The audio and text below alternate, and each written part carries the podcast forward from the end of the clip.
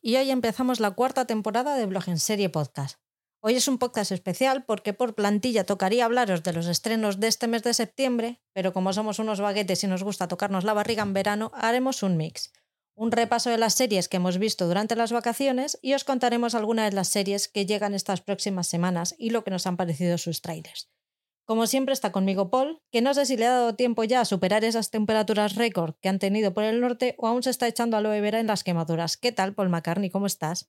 Hola, muy buenas. Buenas a todos. Pues nada, aquí estamos de vuelta después de, pasar eso, como dices, un veranito caluroso. Y, quemaduras, pues poco me ha dado el sol, porque con este calor pues no me ha dado muchísimo por ponerme al sol a tostarme. ¿Qué tal llevas estos cambios tan bruscos? Nosotros por aquí ahora estamos en alerta roja por inundaciones y a mí casi, me da un parraque a la hora de comer porque ha empezado a pitar el móvil que eso parecía que venían a invadirnos los rusos. O sea, impresionante. Bueno, pues por aquí los cambios eh, están siendo un poco más, más suaves. Eh, sí que ha cambiado la temperatura, ha bajado pero no tenemos ni lluvias ni nada. Está muy nublado, pero de momento aguantamos eh, los cambios normales que suele haber por aquí por el norte, de, tanto calor, ahora a algo, unas temperaturas más propias del mes de septiembre ¿no? en el que estamos. Este año os ha tocado llegar a 40, el año que viene ya os tocará una filomena o unas inundaciones, alguna cosita.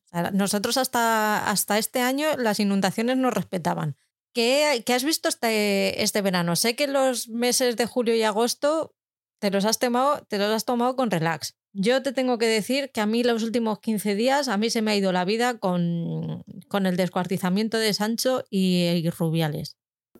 Yo es que eh, estos dos personajes, porque al final los dos son personajes, eh, pues la, la, del hombre este del descuartizamiento, el hijo de Rodolfo Sancho, pues pues ni me viene. Eh, que la ha liado parda y que si hubiese sido un personaje mm, público, normal, que no habría pasado nada, ¿no? Pues ahí se habría podrido en una cárcel tailandesa y nadie se habría acordado de él.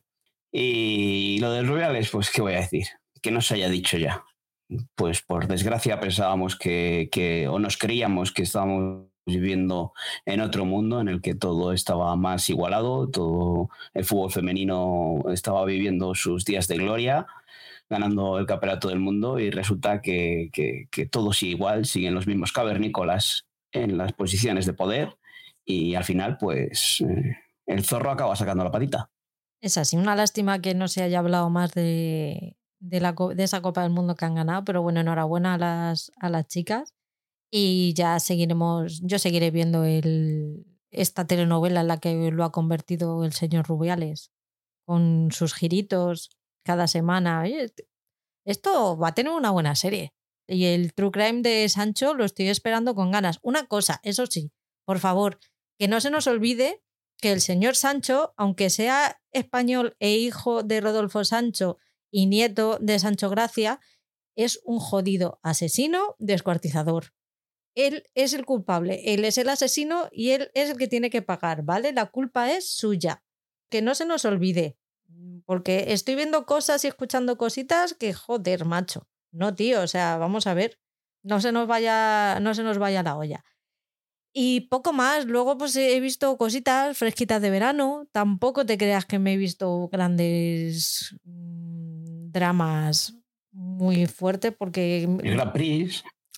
Hoy es verdad que se me estaba olvidando el Grand Prix con esas preguntas de, de Ramón Chu, de tú cuánto pesas, que dices, por favor, vamos a ver, Ramón, que estamos en 2023, por favor, te lo pido. Eso sí, se nota cómo han ido cortando los seguidores, han ido eh, programa a programa, cada vez la presentación se iba quedando más cortita, sí que se han dado cuenta y han intentado mejorar en eso. Por lo demás, es el Grand Prix, es programa de la infancia total aparte de esas meteduras de pata que, tuvo, sobre todo al principio, como dice Ivo, no podemos olvidar que es un señor de, 60 años.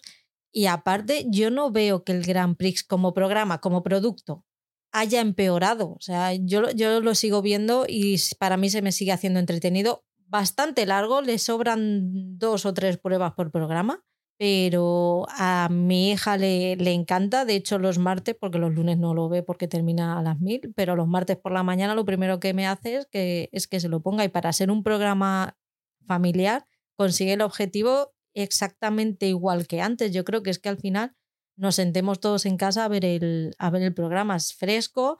Además, un pueblo palentino, Aguilar de Campo, ha llegado al, a la final. Yo que tú lo vería.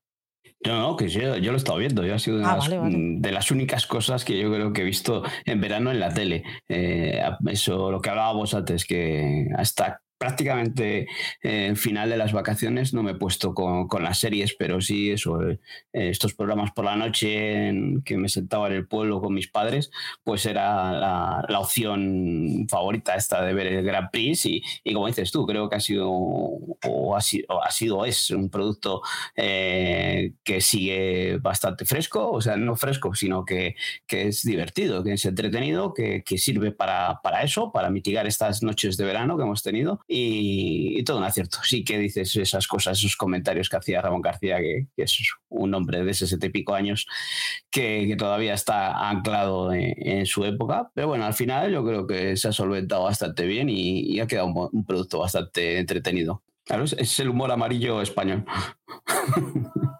El otro día lo pensaba, que yo creo que, que, nació un poco como eso, ¿no? Porque nació más o menos cuando llegó Humor Amarillo a España, que yo creo que lo que intentó hacer la española es un poco adaptarlo a un, a un producto que fuera familiar y un poquito a, a, nuestra, a nuestra forma, ¿no? Porque los de Humor Amarillo iban demasiado a saco.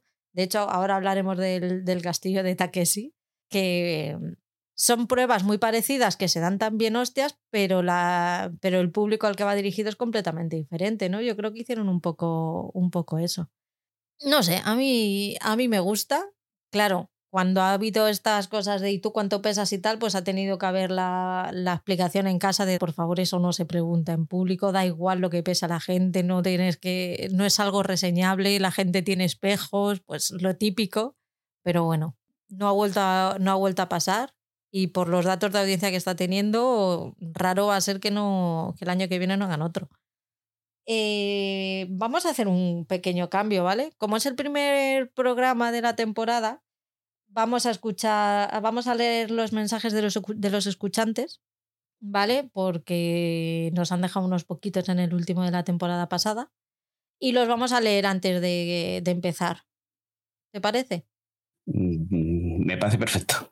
Bueno, pues vamos con, con, los comentarios que con este cambio de orden. Ahora pues los leemos ahora así al principio y los comentarios que nos habéis hecho en, en el último podcast de la temporada, ¿no? en el último programa que hicimos.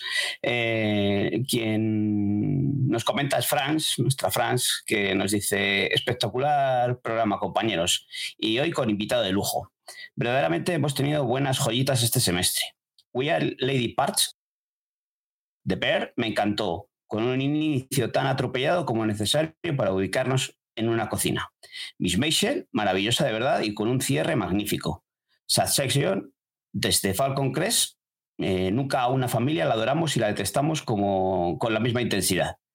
Eh, Enjambre, original manera de plasmar el peligro de los fans tóxicos. Eh, Citadel la dejé aparcada en el cuarto. Coincido con el bluff. The Idol me dejó con la boca abierta y sin entender al guionista y lo que se había fumado. Y mi top 3 es Daisy Jones, Happy Valley y Las Gotas de Dios. Eh, una triada magistral. Felicidades por el programa y por ser como sois. Nos, habéis acompañado y entretenido durante estos, estos, estos meses, haciéndonos imprescindibles con vuestras dosis seriefilas. Mega beso para los tres y excelente veranito, compañeros. Todo esto, pues Alberto eh, pudo pasar con estos locos de blog en serie y muchísimas gracias a Franz deseando que vuelva deseando grabar de nuevo con ella y Franz le contesta algo diciendo pues sois muy grandes amigos igual que vosotros y por supuesto la temporada que viene nos prepararemos y a toda castaña compañeros un buen veranito qué buen gusto tiene Franz y qué Qué, qué, divertida es y qué, qué, juego nos da. Y Alberto igual. Yo es que cada vez que grabamos con Alberto, yo no sé tú, pero yo me lo paso pipa. Eh, aparte que como habla tan rápido y es tan pireta, yo termino de grabar como diciendo, Dios mío, me ha pasado un tsunami por encima ahora mismo. Pues sí, se nota toda la experiencia que tiene y, el bien hacer que, que, tiene en el mundo del podcast y, y, lo fácil que le va saliendo todo. Eh, como dices tú, habla muy rápido y, y todo se hace más dinámico. Qué facilidad de palabra, madre mía. a mí me cuesta pensar y, y lo que yo estoy pensando, él te ha hecho una reseña. Es impresionante. y Franz lo dicho, tiene un, gusto impresionante y no, no ve serie mala esta mujer. Tiene un tino siempre para ella, es impresionante. Sí, Franz también es, es buenísima y encima luego con estos comentarios tan extensos, extensos que nos deja. Muchos besos, Franz. Pues ya. Pues, eh, también nos comenta. Vamos con retardo, ¿verdad? Sí, yo creo que sí. Sí, vamos con retardo. Bueno, el siguiente comentario que nos deja es Vanessa, que nos dice: Qué lindo resumen de lo mejorcito para mirar. Eh, qué viene el invitado. Se me pasó volando el podcast. Amé las gotas de Dios. Besitos. Muchas gracias, Vanessa, de verdad. Mm, siempre, siempre estás por aquí escribiéndonos cositas bonitas y estamos encantadas que nos, de que nos escuches al otro lado. A mí me parece impresionante que todavía haya, que, que haya gente que nos escuche al otro lado del charco. Me parece impresionante. Y Las Gotas de Dios es seriaza. Creo que fue mi número uno, o sea que imagínate, yo estoy enamorada de ellas. Eh, Vanessa eso, siempre nos deja un comentario también por aquí. No, no es de esas personas que luego tengamos en, el grupo de Telegram y tal, que con la que tengamos un contacto, pero sí que siempre nos deja aquí su comentario. Y, lo que dices, eh, las gotas de Dios, yo por aquel entonces no la había visto, pero ahora sí, porque lo poco que vi me encantó. Y bueno, pues hoy comentaremos un poco lo que me ha parecido y una vista completa. Vale, pues el siguiente comentario que nos le deja es mm, Raluma que yo creo que no nos había dejado ningún comentario antes, así que bienvenido o bienvenida. dice, como casi siempre, un gran programa. Solo una salvedad. Como se nota que no habéis tenido una empresa, la seguridad social no paga las bajas. Es la empresa y es una puta ruina. Pues, ¿qué vamos a decir? Pues no, no, no hemos tenido una empresa. No, somos empresarios. Ni ganas. Tampoco, también te digo. Que no sé, no sé. Eh, cómo están las cosas en, las empresas privadas, pero bueno, hasta donde yo sé, para los autónomos sí que hay bajas ahora, ¿no? Pero bueno, no sé, me pilla totalmente descolocado de estas cosas. Si no es así, pedimos perdón y iba a decir que iba a buscar información, pero realmente es que me da igual.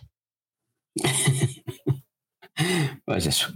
Bueno, que Jesús GP pues también nos dice muy buen tri ranking o top A3 eh, me he apuntado unas cuentas que en realidad las tenía pendientes. Sobre todo Miss Beisel, que me queda a mitad de la primera temporada. The Bear, Succession o Las Gotas de Dios son una maravilla. Completamente de acuerdo contigo. No hay, no hay un pero que decirte. Y Jesús GP, pues eso sí que es otro de los que anda por ahí por los grupos de Telegram. Y imagino que con el reclamo de tener a Alberto en el último programa, pues se haya acercado por aquí. Así que muchas gracias por dejar el comentario, Jesús. Yo lo siento, es que tengo memoria de Dori y hay veces que, o sea, no. O, escribís mucho o yo no sé si habéis escrito antes o no. Así que perdonadme. El último comentario que nos deja es un anónimo y nos dice: El poll este es bueno. Es la primera vez que lo oigo, pero me gusta cómo lo explica todo. Pues muchas gracias. Creo que el anónimo este, creo que sé quién es, creo que es un compañero de trabajo con el que comenté que, pues que hacíamos un podcast y tal, y se añadió. Pero bueno, eh, imagino que sea él. Así que muchas gracias por, por escucharnos y, por dejarnos este comentario. Y esperemos que ahora, a partir de ahora, nos escuche ya todas las semanas. Pues muchas gracias a, todos. Esperamos que hayáis pasado un buen veranito. Eh, a ver, porque no has parado de hablar todavía, que nos tienes que, que, contar el spam y todo eso, que a la gente se le ha olvidado ya cómo puede contactar con nosotros y dónde encontrarnos.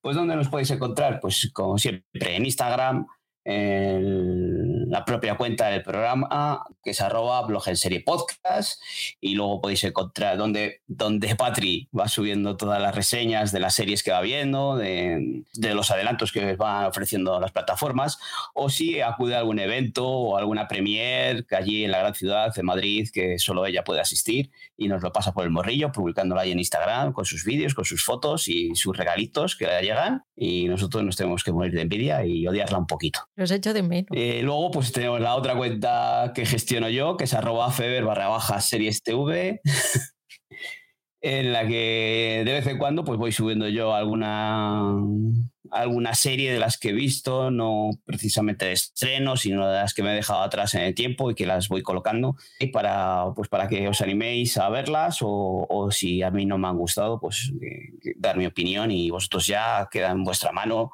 volver a retomar esas series o no. Luego, pues también en Twitter tenemos eh, cuenta en la que con arroba blog en serie pod acabado en D y luego nuestro grupo de Telegram en el que nos todos para poder hablar de una manera más mm, más cercana, más directa y, más rápida, ¿no? Eh, aquí hablamos cada semana, dejáis los comentarios en iVoox y los leemos, pero allí pues podemos interactuar de una forma más, rápida y, más dinámica y sobre todo no solo de las series que vemos cada día, ¿no? comentamos cada episodio o lo que sea, sino pues eso, como estaba diciendo antes, Patri, de si llueve o no llueve o cómo nos va cada uno en el trabajo. Eh, nos podéis buscar en la lupa como eh, blog en serie o el enlace que este punto me barra blog en serie. Y luego también en Telegram pues tenéis el grupo de, plataformas compartidas en las que nos juntamos pues eh, gente que, queremos tener más de una plataforma y, que nos haga un poco más barato. Cada vez nos lo pone más complicado las plataformas. Netflix eh, nos cerró lo de, nos capó lo de las cuentas compartidas, pero bueno, siempre se busca o intentamos que podamos conseguir esas cuentas y, que nos haga más baratito. Eh, pues nos podéis buscar en la lupa por plataformas compartidas y allí, o, a nosotros, preguntándonos a nosotros a través de, de, eso, de Telegram o de Instagram, cuál es el enlace al grupo para que os podáis añadir y allí poder compartir esas plataformas. Recordar también que nos podéis dar cariño de, varias formas. Nos podéis dejar comentarios en iVoox y en Spotify. Puntuarnos con estrellas en Spotify y en, y en Apple Podcast, que ya que os ponéis, digo yo que si nos dais cinco, pues nos dais la vida. También nos podéis dar al corazoncito de ebooks mm, si, si os gusta y eso nos da también más repercusión y hace que, lleguemos, a más personas. Y luego ya en el plano económico, si os apetece dar, eh, hacernos llegar una ayudita, pues tenemos eh, los apoyos de ebooks o en Coffee nos podéis eh, invitar a un café y nosotros todo este dinero va a, a los gastos de, del podcast. Así que poquito más os cuento que yo creo que ya va siendo hora de que entremos en harina porque tenemos, tenemos plancha, Paul. Tú tienes más plancha que yo, que yo este veranito pues me lo he tomado un poco de relax. No, no es que me lo haya tomado porque haya querido, sino porque no me daba la vida. Por cierto, que se me, estaba, se me estaba olvidando y esto, esto, esto hay que decirlo. ¿Qué tal en tu pueblo, Paul? ¿Qué ha pasado este año en la fiesta de tu pueblo? Pues, eh, pensaba por un momento que me iba a librar, pero veo que no. Pues, eh, ¿qué ha pasado en las fiestas del pueblo? Pues nada, que pues a alguien se le ocurrió la idea de que podía dar yo el pregón de, bueno, sí sé el por qué ahora, una vez que ya pasó todo, pero bueno, eh, decidieron desde el ayuntamiento que yo podía ser una persona que podría contar un poco cómo, cómo ha ido eh, mi generación evolucionando en el pueblo y cómo lo ha ido disfrutando del pueblo. Y allí me tocó salir a dar el pregón. Es un pueblo de 200 habitantes, así que es un pueblo pequeñito, pero bueno, eh, siempre es un orgullo que, que, gente mm, a la que aprecio se acuerde de mí y, tome la decisión de de que pueda dar el pregón y saludar al pueblo y dar el comienzo a, las fiestas desde, desde el ayuntamiento. Es pregonero, ¿qué os parece? A mí me encantó. Cuando me enteré dije, oh my god. Eso, eso dije yo también. Sí, sí, sí. La verdad que sí que me, ahora me da más, más vergüenza que, que, antes, que al principio cuando me lo propusieron, pues nada, era un poco más los nervios de tener que hablar eh, en, público, pero ahora una vez que ya pasó todo y la gente te va diciendo lo que le pareció, pues es cuando ya me entran las vergüenzas. Qué guay, pero mola mucho, ¿no? Sí, al principio estuve bastante nervioso, pero una vez que pasó todo y, luego recibir el cariño de, la gente del pueblo, pues mm, reconociendo que les había gustado y eso, pues mm, mm, si ya de principio fue un, honor y un orgullo poder estar ahí y luego que encima la gente le gustase y me lo reconociese, pues todavía se me caía más la baba. Qué guay. Pues venga, vamos a vamos al turrón. ¿Qué hay para ti? ¿Qué ha sido lo más entretenido que has visto en este, en este verano, en estas semanas? Bueno, pues como, como estábamos diciendo antes, pues ha sido un, verano, dice estas semanas, pues casi ha sido mes y medio así, ¿no? O, dos meses incluso en el que eh, no hemos grabado, entonces yo dejé muchas cosas pendientes atrás y es algo que me he dedicado un poquito a que tenía pendientes. Y para mí lo mejor que hemos hablado antes, que yo no lo puedo incluir en, en el top porque no lo había visto entero, para mí ha sido Las Gotas de Dios la gota de Dios, esta serie de Apple, que luego más adelante pues desarrollaremos un poquito más cuando, cuando hablemos de, Apple, pero para mí es eh, tanto como vosotros que la metisteis en el top, me parece que fuiste tú, eh, Patrick, que la metiste en el top, yo creo que ha sido de lo, de lo mejorcito que he visto hasta ahora, porque tiene una, una calidad impresionante y es una serie muy recomendable, que bueno, luego hablamos más de ella. Para mí lo mejor del verano, porque yo tampoco la había visto antes del, antes de, de grabar el, top, aunque sí que tenía muchas ganas y sabía que me iba a gustar mucho, ha sido The Offer, la serie que está basada en la creación de la película del Padrino, tanto la preproducción, preparación, grabación, estreno y, repercusión de, del Padrino. Es, es, una puñetera maravilla. Eh, mira que yo cuando me gusta una serie soy de maratón y eh, me ha pasado con esta serie todo lo contrario. O sea, yo veía un, un episodio y necesitaba parar y disfrutarlo. O sea, y quedarme un ratito pensando y disfrutando de, de, lo que había visto, de la maravilla que había visto, porque ya lo dijo Franz cuando grabamos el especial de Sky Showtime, que fíjate que es el padrino, hay tres partes del padrino, que la tenemos en Sky Showtime, que las hemos podido, la tenemos en DVD, que es de lo más taquillero que hubo en la época en, la, en cine, pero aún así estás viendo la serie y estás diciendo, no va a salir, no va a salir, aquí es, aquí es donde se cae, aquí es donde se cae la peli, porque no pudo tener más cosas en contra. Es una puñetera maravilla. Eh, si sois cinéfilos y os gustan todo este eh, esta parte de atrás, del cine y de las series y de todo esto, por favor, eh, tenéis que verla. Aunque yo creo que ya ninguno de nuestros escuchantes falta por verla. Yo creo que eh, somos de los últimos, Paul. Sí, yo es una de las series que, que tengo muy pendientes porque desde que eh, Franz nos la recomendó, había oído hablar ya a más gente, Alberto yo creo que también eh, lo había comentado y es una de esas series que tengo pendientes y que tendré que ponerme con ella mm, más pronto que tarde. Eh, lo que decíamos antes, que o decía antes, que estado ahora viendo cosas que tenía atrasadas y ahora que empezamos otra vez la vuelta a la normalidad, a la rutina, volveremos a ver estrenos, pero tengo que meter estas cosas que se me han quedado por ahí pendientes.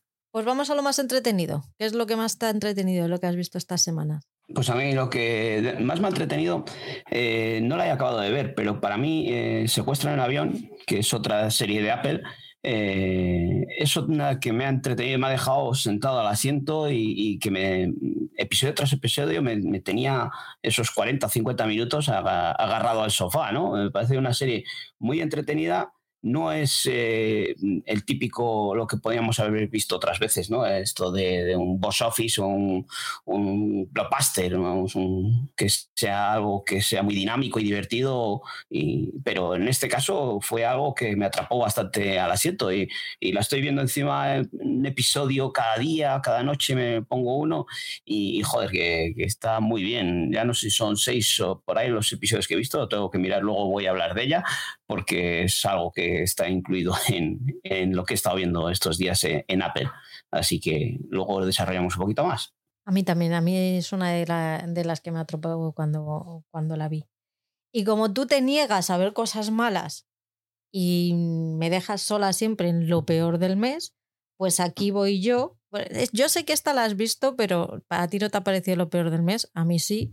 Secret Invasion me parece eh, lo peor que ha hecho Marvel, bueno, es que también decir que lo peor es que ha hecho mucha mierda, pero mm, de lo peor que ha hecho Marvel en estos últimos meses, sin ninguna duda. Mira que el primer episodio a mí me entretuvo bastante. Yo dije, mira, pues una, serie de espías así guay, además con actores que, que, conocemos, personajes con los que ya estamos familiarizados. Oye, pues mira, ni tan mal. Pero me pareció tan tramposa me pareció tan, tan, tan tramposa que, que perdí el interés al, al poquito tiempo, a los poquitos episodios, porque ya era un punto en el que no tenías absolutamente nada a lo que agarrarte para saber si un personaje era Skrull o no era Skrull. Entonces, una vez llegados a este punto, ya decías, mira, es que vas a hacer lo que te dé la gana y lo vas a justificar como quieras y yo me lo voy a tener que comer por huevos porque no voy a poder decirte que no porque eh, lo, que estás haciendo, lo que me estás haciendo es una trampa de pelotas. Entonces perdí el, el interés súper pronto por eso, porque dije, es que no hay ningún, no, no, hay por dónde cogerla. O sea, me vas a poder vender la moto que te dé la gana y me da, me da mucha rabia y no me gusta. No me gusta que, que no haya un, una trama. Sí hay una trama, pero es una trama tramposa. Entonces no, no me gustó nada y me decepcionó muchísimo y la terminé de ver porque era una de las que estaba viendo con el Grinch, pero la vi más por pasar tiempo con él que porque me estuviera gustando la serie. Eh, bueno, es, es, otra de esas series que he visto este verano que, que luego más adelante comentaremos. Eh, tienes toda razón en todo lo que has estado comentando. Es una serie muy tramposa, pero, pero es un producto Marvel y me cuesta a mí cuando estas cosas de decir que algo de Marvel pueda ser malo, eh, porque la serie está bien hecha, tiene buenos efectos, tiene buenas coreografías en las acciones, de, en las secuencias de acción. Samuel L. Jackson, cada vez que aparece en pantalla, pues eh, lo llena todo, pero sí que es verdad lo que estás diciendo. Pero no puedo considerar que haya sido lo peor que, haya visto. Eh, y lo decías antes de que yo me niego a ver series malas. Es que eh, en, este, en estos dos meses, en este tiempo, si me llego a meter a, a, intentar ver alguna serie que de dudosa calidad, pues ya apaga y vámonos. me he tirado a lo seguro, a cosas que sabía que, eh, que había empezado y que me habían gustado y, y no he querido meterme con, con, lo que nos pasa algunas veces, que vemos algún estreno y, y salimos por patas. Pues nada, venga, vamos a, vamos a ello. Empezamos con, Disney Plus. ¿Qué es lo que has visto en Disney? Pues mira, eh, si quieres empezamos por esta Secret Invasion que estábamos hablando, eh, que esta serie pues eh, que es, la continuación de, Capitana Marvel, ¿no? De cómo Furia después de un tiempo pues vuelve a la Tierra porque ante un aviso en el que los Skrulls pues pueden haberse o pueden estar intentando invadir la Tierra, ¿no? Eh, nos encontramos eso, ya lo que estaba diciendo ahora, una interpretación de Samuel L. Jackson, que, que no es que sea un, una gran interpretación, pero para mí, siempre que aparece este señor en la pantalla, eh, pues para mí lo llena y, y ya solo con, con, verle, pues ya me tiene cautivado. Eh, tenemos a, a, Emilia Clark, eh, nuestra, nuestra madre de dragones, de, Juego de Tronos, viéndola esta vuelta a las series y viéndola en un papel completamente distinto. Ya, pues no sé, eh, en lo que respecta a lo que tú estás diciendo, ¿no? Eh, que es una serie tramposa que te juega con que eso, con los Skrulls, pues si la gente que conozca eh, el universo de Marvel, pues sabe que, que los Skrulls son estos extraterrestres o estos personajes de otra galaxia, de otro planeta, en el que mm, pues pueden, tienen la capacidad de adquirir la, la forma humana o la forma de, de, las personas a las que puede adaptar tanto la forma como la personalidad como sus recuerdos. Entonces, pues sí, al final es una serie tramposa la que te juega con, con que cualquiera puede ser un Skrull, cualquiera puede ser un infiltrado y, todo es um, de dudosa interpretación, porque cualquier serie, cualquier thriller, puedes estar pensando eh, quién puede ser el asesino y te puede ir haciendo giros o tal, pero aquí es muy difícil de, de averiguar quién puede ser Skrull y quién puede ser un, un, humano. Pero bueno, en definitiva que a mí la serie me ha parecido entretenida, sin ser eh, gran cosa. Se deja ver. Mm, a quien quiera ver eh, algo de Marvel pues también espera superhéroes y demás, pues aquí no lo hay, sí que hay serie, eh, secuencias de acción muy bien hechas, muy bien rodadas, pero nos falta ese superhéroe y nos falta esa ironía que tiene tanto en, en las películas de Furia, ¿no? Eh, aquí queda un poco más apagado, yo creo que también eh, con la edad que tiene, pues ya no, no, no nos remiten a, a, esas cosas de irónicas que tenía y esas secuencias de acción en las que también repartía hostias eh, Samuel L. Jackson, ¿no? Pero bueno, yo creo que es una serie necesaria para los fans de Marvel. Sin ser, como decías tú antes, que últimamente nos está metiendo bastante mierdecillas y, y lo que queremos es ver a superhéroes. Así que esperamos volver a ver a, a esas a estos, ¿cómo se llama? Estos... Mm, Avengers. Joder, macho, los Vengadores. Los Vengadores, claro.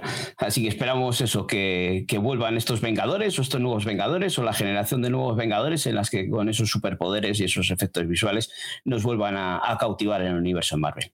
Yo no sé si, si lo hemos hablado esto aquí o lo he hablado yo en casa, pero a mí me da la sensación de que ya es sacar productos por sacarlos y da igual la calidad, hay que sacar eh, productos, X productos al año y contar historias las que sean y como sean.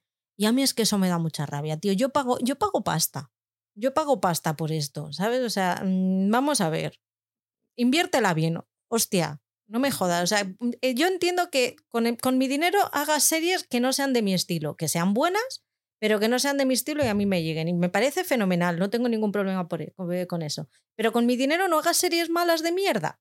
No, lo siento mucho, pero no. O sea, o te las curras o te voy a dejar de, te voy a dejar de, dar dinero, porque ya estoy empezando a estar un poquito cansadita de esto.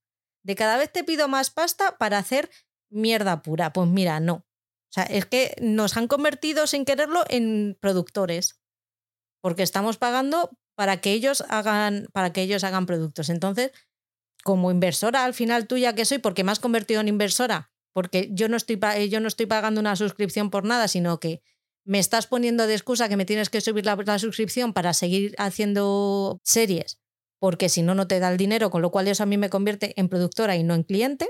Entonces yo te exijo que por favor hagas cosas de, con un mínimo de calidad y no me empieces a sacar mm, series como si fueras Netflix, porque no, no me da la gana. Es que mm, al final ya me termino enfadando. Te, iba a decir eso, de que al final pues están convirtiendo todos en, en, Netflix, en, en, que quieren sacar series por sacar y, y Disney pues nos está metiendo estas cosas de Marvel y de Star Wars, por ejemplo, eh, que como dices tú, parece que lo sacan ya porque tienen que tener cada X tiempo un producto de, de Marvel o de Star Wars y, le tienen que sacar. Les da igual que sea bueno, que sea malo o que, que esté vinculado a algo o no esté vinculado a nada. Lo sacan y, y, ya con sacarlo parece que cautivan al público y los primeros episodios pues todo el hype que tienen pues lo vemos y luego resulta que son mierdas que, que o, nos las acabamos tragando por, a la fuerza o, abandonamos. En fin, ya voy a tener varios momentos de indignación seguramente, así que porque llevo mucho tiempo sin indignarme, así que preparaos, todo puede pasar. No has tenido bastante con Twitter. Guay, yo creo que es por eso, porque estoy calentita con Twitter, entonces ya algo habrá, seguro. En fin, eh, yo he puesto aquí las series que he visto completas, ¿vale? Como para dentro de nada vamos a tener el quincenal y terminaremos nuevas series y tal, pues series que se me han quedado a medias. Como tengo terminadas bastantes para, para este mm, podcast, las que se han quedado a medias no las he metido, a no ser que sean tipo One Piece, que están justo ahora en, en el candelero, entonces sí que había que hablar de ellas, ¿vale? Vi el documental el True Crime de 548 días sin Patricia. Es el True Crime este que cuenta la historia de Patricia, una chica valenciana que fue captada por una secta peruana cuando ella estaba en un momento muy, muy bajo. Eh, me pareció un muy buen True Crime, sobre todo porque es cortito, son tres episodios de 50 minutos, te lo cuentan todo muy bien. La fuerza, iba a decir, la fuerza de este True Crime está en los testimonios, pero no, es que, la, es que es muy bueno porque tiene una historia que atrapa, que si eres padre asusta un huevo. Y tiene además todos los testimonios. Tiene los testimonios de, de ella, que es la protagonista, de los padres que fueron y familiares que la buscaron, de familiares de otras chicas que estaban captadas por la secta, de las chicas que estaban captadas por la secta, eh, de los policías, policías españoles no, porque no están muy orgullosos ellos de lo que hicieron, pero sí que de, lo, de los peruanos que estuvieron ahí a, saco con, hasta que pudieron encontrarlas. Para mí es un true crime de los mejores que, que, hemos visto en este 2023 y tenemos de todo este 2023 en cuanto, en cuanto a true crimes. Para mí, si, si quieres volver otra vez a rellenar esa lista que tienes de True Crimes pendientes de ver, que yo creo que es más larga que la de series, este me lo apuntaba. Yo, eh, como dices, eh, mucho true crime por ahí y, al final eh, me llevo muchos chascos. Entonces les voy dosificando y no sé si este es precisamente de esos que me puedan llamar la atención. Me gusta más cuando hay muertes de, por medio que, cosas de sectas y demás. Ostras, tiene sus intríngulis, Y sí que es verdad que, que asusta porque al final es que nunca sabes dónde está, dónde está el riesgo. Ya sabemos lo que es Internet, el cuidado que hay que tener con acceder a, a qué sitios, pero por otro lado ves que es que están en todas partes y que es muy difícil el poder llegar a todo. Así que, nada, pues eso. 548 días sin Patricia, si queréis verlo, está disponible en Disney Plus y en una tardecita tonta de estas de lluvias torrenciales, pues podéis verla sin problema. ¿Con qué sigues, Paul? Bueno, estabas diciendo que tú solo vas a hablar hoy de series completas, pero bueno, yo creo que también aquí podemos hablar de, la tercera temporada de Solo Asesinatos en el Edificio, eh, que va a episodios semanales y yo hay cuatro ahora mismo emitidos, yo he visto tres pues poco más que contar de esta serie que, nos ha traído de vuelta a Steve Martin, a Martin Short, eh, acompañados de, Selena Gómez. Y, recordamos, pues eso, en la primera temporada, pues eh, lo que hacían estos tres era un podcast sobre un asesinato que había ocurrido en el edificio donde, donde vivía, ¿no? Eh, como investigaban y demás. Y, y nos cautivó esa primera temporada. La segunda temporada nos dejó un poquito más flojos, más, mm, que fue un poco más floja, vamos, y, nos dejó frío. Y en esta tercera temporada, pues eh, tenemos la incorporación de, de, Meryl Streep al reparto y, también ya apareció al final de la segunda temporada un Paul Rudd, que, que las primeros, los dos primeros episodios, sobre todo el primero, creo que son dos personajes, son dos actores, dos intérpretes que, llenan la pantalla. Creo que, que, tapan a, los tres protagonistas. Creo que es algo que cuando salen es alguien a, quien da tu mirada, a esos dos personajes. Creo que tienen una calidad interpretativa fantástica. Meryl Streep es, es una dulzura de mujer con, con, los, con el paso de los años y encima en ese toque musical recordándonos a, a las películas de Mamma Mía y tal, pues que está bastante bien. Yo de momento con estos tres episodios me quedo con, esas dos interpretaciones. Eh, me ha enganchado otra vez la serie y, la estoy disfrutando. Es una de esas series encima que vemos en familia y veremos cómo se va desarrollando. Esperemos que no nos lo alarguen, que nos enrollen mucho. Nos plantean un, montaje completamente distinto, ¿no? En el que, pues, eh, con todo thriller mm, o del género en esto, como tipo Agatha Christie, en el que hay un asesinato y hay que descubrir quién es el asesino, diferentes personajes por ahí rulando y, que te hagan pensar quién puede ser el asesino. Aquí llega ahí de los primeros episodios, ya dices, este es el asesino, ah, no, que no, que es este. Y entonces creo que es una, un cambio en la fórmula que, que, puede sentar bien a la serie para que no se nos haga tan repetitiva como nos pasó en la segunda temporada. Yo tengo sentimientos eh, encontrados con esta temporada. Porque sí que es verdad, es verdad todo lo que, lo que has dicho. Paul Rudd y Meryl Streep están perfectos. Los actores en general están perfectos, ya los conocemos, ya sabemos cómo trabajan, todo bien, la trama bien. Pero es que son los asesinatos en el edificio, son ellos tres juntos intentando resolver un crimen. Y yo este, eh, esta temporada los estoy viendo a los tres, pero los estoy viendo a razón de 30 segundos juntos por episodio. Entonces me está dando mucha rabia porque es que al final no disfrutas de ellos, que son ellos. Al final ellos son la serie y yo a quien espero, a espero ver es a ellos tres, con todo su universo alrededor, pero a ellos tres juntos y remando hacia el mismo, hacia el mismo resultado. Pero es que ahora mismo están los tres que cada uno tiene su vida y es como, bueno, venga, sí, va, pues ha pasado esto y nos sentimos en la, como en la obligación moral de, de, hacer otro podcast. No, no a los tres, no les pasa a los tres, pero no sé, como que ha perdido un poco la magia y la esencia de, de solo asesinatos en el edificio. Entiendo que es una tercera temporada, que tienen que sacar, que tienen que cambiar para seguir innovando, pero creo que esa era una premisa que no deberían haber renunciado a ella, la de tenerlos a los tres. Sí, eh, no sé, eh, nos queda todavía temporada por, por ver. Entonces, eh, lo que estaba hablando ahora, creo que han intentado un cambio de fórmula en el que esto que sea completamente distinto del inicio para que no se nos haga muy monótono. Y creo que al final lo que tiene que haber, lo que acabará pasando con el desarrollo de los episodios, es que los tres se tengan que juntar para, para descubrir y para contarnos quién ha sido el, el asesino de, del personaje que en esta temporada aparece muerto. Sí, sí, sí, no lo dudo. Pero se están tomando confiemos, demasiado. Confiemos. Pero se están tomando mucho tiempo para, hasta llegar ahí. Bueno, son cuatro episodios. Me parece que es demasiado tiempo para una serie de diez episodios. Pero bueno, gusto. Pero yo creo que sí. No sé, yo, tengo mi margen de, confianza, de esperanza en el que sí que al final nos den los que tú quieres y nos den ese, ese ambiente de solo asesinatos en beneficio de esos tres eh, locos de podcast. Ojalá. Pero ya te digo, a mí de momento es, tengo dudas, tengo dudas con ella. Por cierto, fe. no la tengo aquí, pero tenemos que hablar un poquito de Ahsoka, ¿la has visto?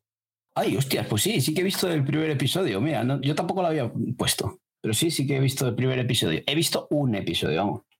¿Qué te ha parecido? Bueno, pues eh, a mí me ha gustado. ya sabéis que, el universo Star Wars eh, a mí me gusta, todo, todo lo que envuelve a esto mm, me gusta, esa imagen, esa estética. Eh, encima aquí coge, capta toda esa esencia de, de, las series de animación de Rebels y toda esta influencia asiática que aparecen ahí con con esas espadas y luchando en, ese, en ese aspecto ahí muy, muy de anime, ¿sabes? Eh, por eso a mí el episodio que he visto se me ha pasado volado, me ha entretenido muchísimo. Mm, quizás no es el Star Wars que, estamos acostumbrados de, aventuras y demás, pero sí que a mí es que aparece un sable láser y solo el ruido de, ese choque de, espadas ya me vuelve loco. Y, sobre todo eso, eh, la estética anime, esa estética me ha gustado esa estética asiática y, a ver cómo lo siguen desarrollando.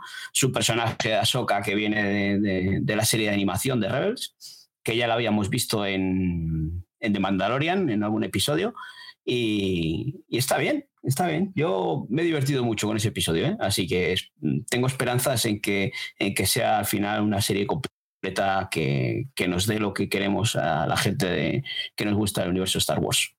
A mí, por lo que me ha dicho el Grinch, es súper fiel como a las primeras películas, que es muy parecida, que sigue mucho, mucho esa estela.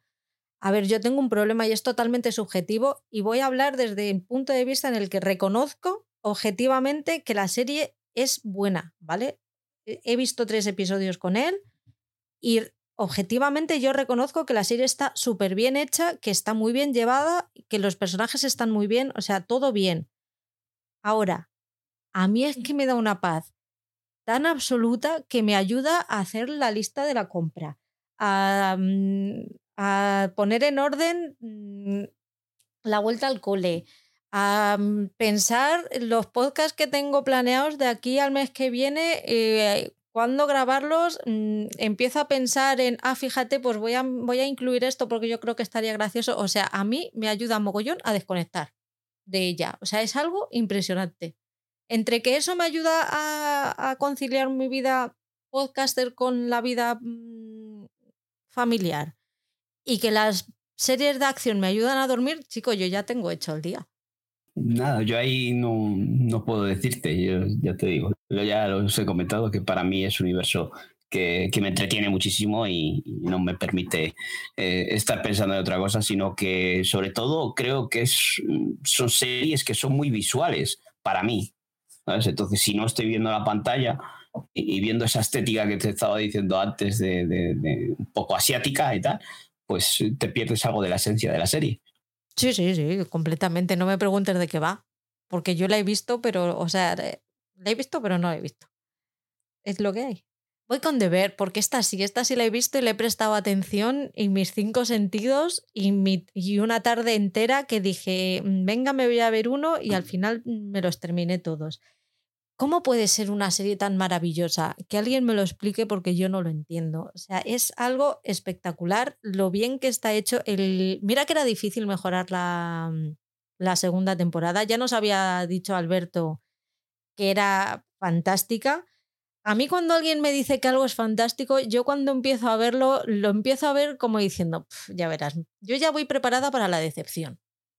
Como diciendo, mm, ya verás, me va a decepcionar, mm, voy a empezar con las expectativas súper altas, al final una sensación como de pereza, como decir, uff, ya verás. Mm, hay, de hecho, hay muchas que me han puesto, muchas series que me las han puesto tan altas que yo no las he visto por pereza, por no querer llevarme el chasco. Imaginaos cómo es mi cerebro, ¿vale?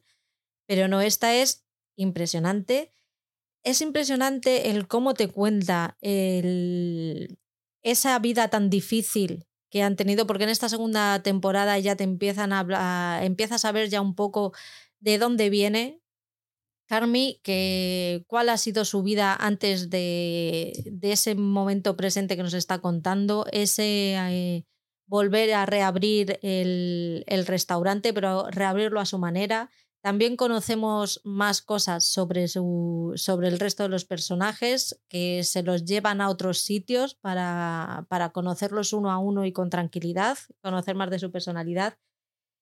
Y esos cameos, esos cameos, esa Jamie Lee Curtis, Sarah Paulson, Olivia Colman, Will Poulter, Bob Odenkirk y muchos más que hay, que es que solamente con ver los cameos ya dices, pero, pero ¿qué estoy viendo? ¿Qué episodio?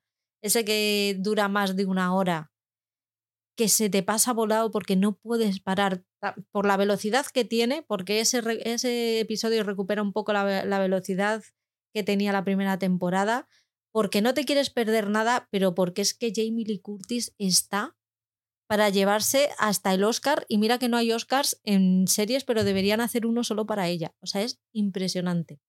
Si no habéis visto de ver, por favor, poneos con ella. Yo de esta segunda temporada solo he visto el primer episodio porque quería ver eh, ese inicio, a ver, porque sí que, como decías tú antes, Alberto nos había dicho que era un seriote, que volvía, y, o sea, que estaba a la altura de la primera temporada incluso. Recordamos que la primera temporada fue para nosotros de las mejores series de, del año anterior. Y sigo oyendo el podcast de, de Ivo, de Podcast en, en Serio, eh, le escuché que los dos largos. Entonces dije, no sé por qué, cuando, cuando tenía esa dinámica, ese ritmo, la primera temporada tan brutal, eh, Monitini no estaba de acuerdo, Monitini también opinaba que, que, era una serie estupenda y que estaba mm, por encima de la primera temporada. Entonces yo quise también, pues eso, darle por lo menos poder ver un episodio y dar mi opinión. Yo el primer episodio me ha gustado. Sí que mm, lo que estabas diciendo tú ahora, ¿no? De que eh, eh, tiene un ritmo más pausado que la primera temporada, eh, que fue el primer episodio, era un torbellino de, movimientos de cámara y de un lado a otro, hablando sin parar, unas conversaciones súper rápidas. Eh, sin embargo, este, pues hoy sí que está un poco más tranquila la cosa, pero sí que has comentado tú ahora que luego más adelante vuelve a coger ese ritmo trepidante y, y, estoy convencido de que después de hablar tanta gente y, lo que decía Ivo, quizás esos dos episodios no estaba preparado para, ver series en eso, que no te encuentras en tu estado de ánimo necesario para ver estas series y, creo que igual luego más adelante cuando le da oportunidad pues le preguntaremos a Ivo a ver si ha seguido viéndola y si ha cambiado la opinión. Yo creo que, que después de toda la gente que, que conozco que está opinando que, que, es estupenda la serie, estoy convencido de que a mí también me va a gustar. Vamos a pasar a las, a las series que van a estrenar este mes de septiembre en Disney. solamente he metido dos, estrenan más pero aquí solo hemos querido reseñar dos, que es el 6 de septiembre estrenan Yo Soy Groot, la segunda temporada, con cinco nuevos cortos. Si habéis visto Yo Soy Groot, ya sabes, pues es la ramita esta de los guardianes de la galaxia, pues que están haciendo sus cositas. Es Bebe Groot, que se dedica a explorar el universo y más allá a bordo de las naves de los guardianes y se encuentra cara a cara o nariz con nariz con nuevos y pintorescos seres y lugares. ¿Tú has visto la primera? Eh, es muy divertida, así que yo sí que me veo esta temporada. Y si tenéis niños por ahí, pues oyes, seguirá la senda de la primera temporada y estará bien. La otra que traen también el día 6 es Justified, eh, Ciudad Salvaje. Es una miniserie que yo creo que con esta era con la que pretendían cerrar un poquito el ciclo de Justified, ¿no? Que se quedó un poco. Yo es que vi la primera temporada, pero no la terminé de ver, pero sí que sé que había fans que querían que volviera. No sé si era para darle un cierre o para qué leches. ¿Tú sabes algo? No, no, no, yo no, la he visto. Sí que es una serie de esas que, que siempre ha tenido ahí como un, no un pendiente, pero sí que me llamaba la atención, pero nunca le he dado la oportunidad. Y, y después de ver el, tráiler de, de, este regreso y tal, joder, pues dices, pues oye, es igual, había que darle una oportunidad, a ver, porque me ha llamado bastante la atención el tráiler, pero bueno, veremos a ver si, si nos da tiempo a, esta miniserie sigue a, Raylan Gibbons, quien abandona Kentucky y se traslada a Miami, donde continúa trabajando como alguacil de Estados Unidos mientras ayuda a criar a su hija. Pronto se encuentra en Detroit persiguiendo al salvaje de Oklahoma Clement Mansell, que ha estado eludiendo a la policía de Detroit. Pues yo creo que es un poco el seguir con, con la trama que se quedó ahí por lo que estoy leyendo. Vamos con filming. A Filming, para lo que yo soy, también, le, también he visto algunas cositas y cosas que tengo a medias que, no he puesto porque están a medias todavía. ¿Empiezo yo que tengo tres? Sí, dale. Voy a empezar con, la orquesta, que creo que ya lo hablé de ella aquí, pero ya la he, terminado, que es una comedia de, ahora mismo no recuerdo si eran 8 o 10 episodios, eh, sobre una banda sinfónica de Dinamarca, ¿puede ser? Creo que sí, que era en Dinamarca, y sigue un poco pues, el día a día de, esa banda, de esos músicos y esos egos de los músicos, del director, de los directores de mm, administrativos, por así, por así decirlo, y pues eh, los egos que tienen, el yo soy mejor que tú, pero como soy más problemático, al final el, el papel primero te lo dan a ti en vez de a mí voy a hacer intentar, eh, voy a hacer de la puñeta, pues hay de todo, hay cuernos, hay todo tipo de, de problemas que puede haber en una orquesta y unos un poquitos más. Es muy, muy divertida, no tiene nada que ver, o sea, que no se eche para atrás, que sea un, una orquesta, que sea una banda sinfónica, porque al final es un poco lo de menos. En lo que va, mm, se centra más es en, los problemas que tienen entre ellos y en las guarradas que se hacen, que son maravillosas. Qué, qué divertido es, de verdad. Es mm, comedia danesa. Nadie pensaba que los daneses se pudieran reír de sí mismos. Pues sí, pasa y lo hacen. Y además les ha salido bastante bien. ¿Te vas a poner con ella o qué? Pues este, al final de la otra temporada de, ella y no sé si darle, darle una oportunidad, pero pues que hay tantas cosas por ver que, que ahí en filming se me ha quedado pendiente esta de Somewhere Boy también que, que me habláis, ha hablado también de ella que joder. No, no nos da tiempo a todo. Y, y como tú dices, una serie de comedia danesa, pues no es precisamente lo que más me pueda llamar la atención. Está bien, de verdad. Otra que he visto es La Arquitecta, que también es de, esos países que están al norte de Europa. Son cuatro episodios súper cortitos. Yo creo que el más largo tiene 22, 25 minutos, no más. Creo que no llega ni siquiera. Y es de una chica que es arquitecta. Es un futuro distópico de estos en los que el estado del bienestar al final prácticamente ha desaparecido, ya la gente tiene que vivir donde puede, se tiene que buscar la vida porque comprarse un piso es completamente prohibitivo. Y hay una, una chica que es arquitecta de, de carrera, pero que no ha conseguido trabajar nunca como tal, pues está viviendo en una situación muy precaria y en un, en un despacho de arquitectos y tiene una idea pues a partir de ahí se desarrolla esta serie, es súper pequeñita, es una crítica espectacular a todos los problemas que está habiendo con la vivienda hoy en día. Parecía que solamente es en España, pero, pero parece que es algo mucho más globalizado en Europa. Así que yo no me la perdería, ya os digo, vais a perder como mucho hora y media de vuestra vida. Dadle porque merece la pena. Mm, ¿Ves? Pues es otra, otra de esas series que, que no eres la primera que oigo hablar de ella y que, que, me llama la atención también en filming. Es que esta plataforma mm, tiene telita ahí, tiene muchas joyas guardadas que, que igual eh, no son para un gran público, pero que, que oye, es que, está bastante bien. No solo series británicas, sino series europeas, como dices tú.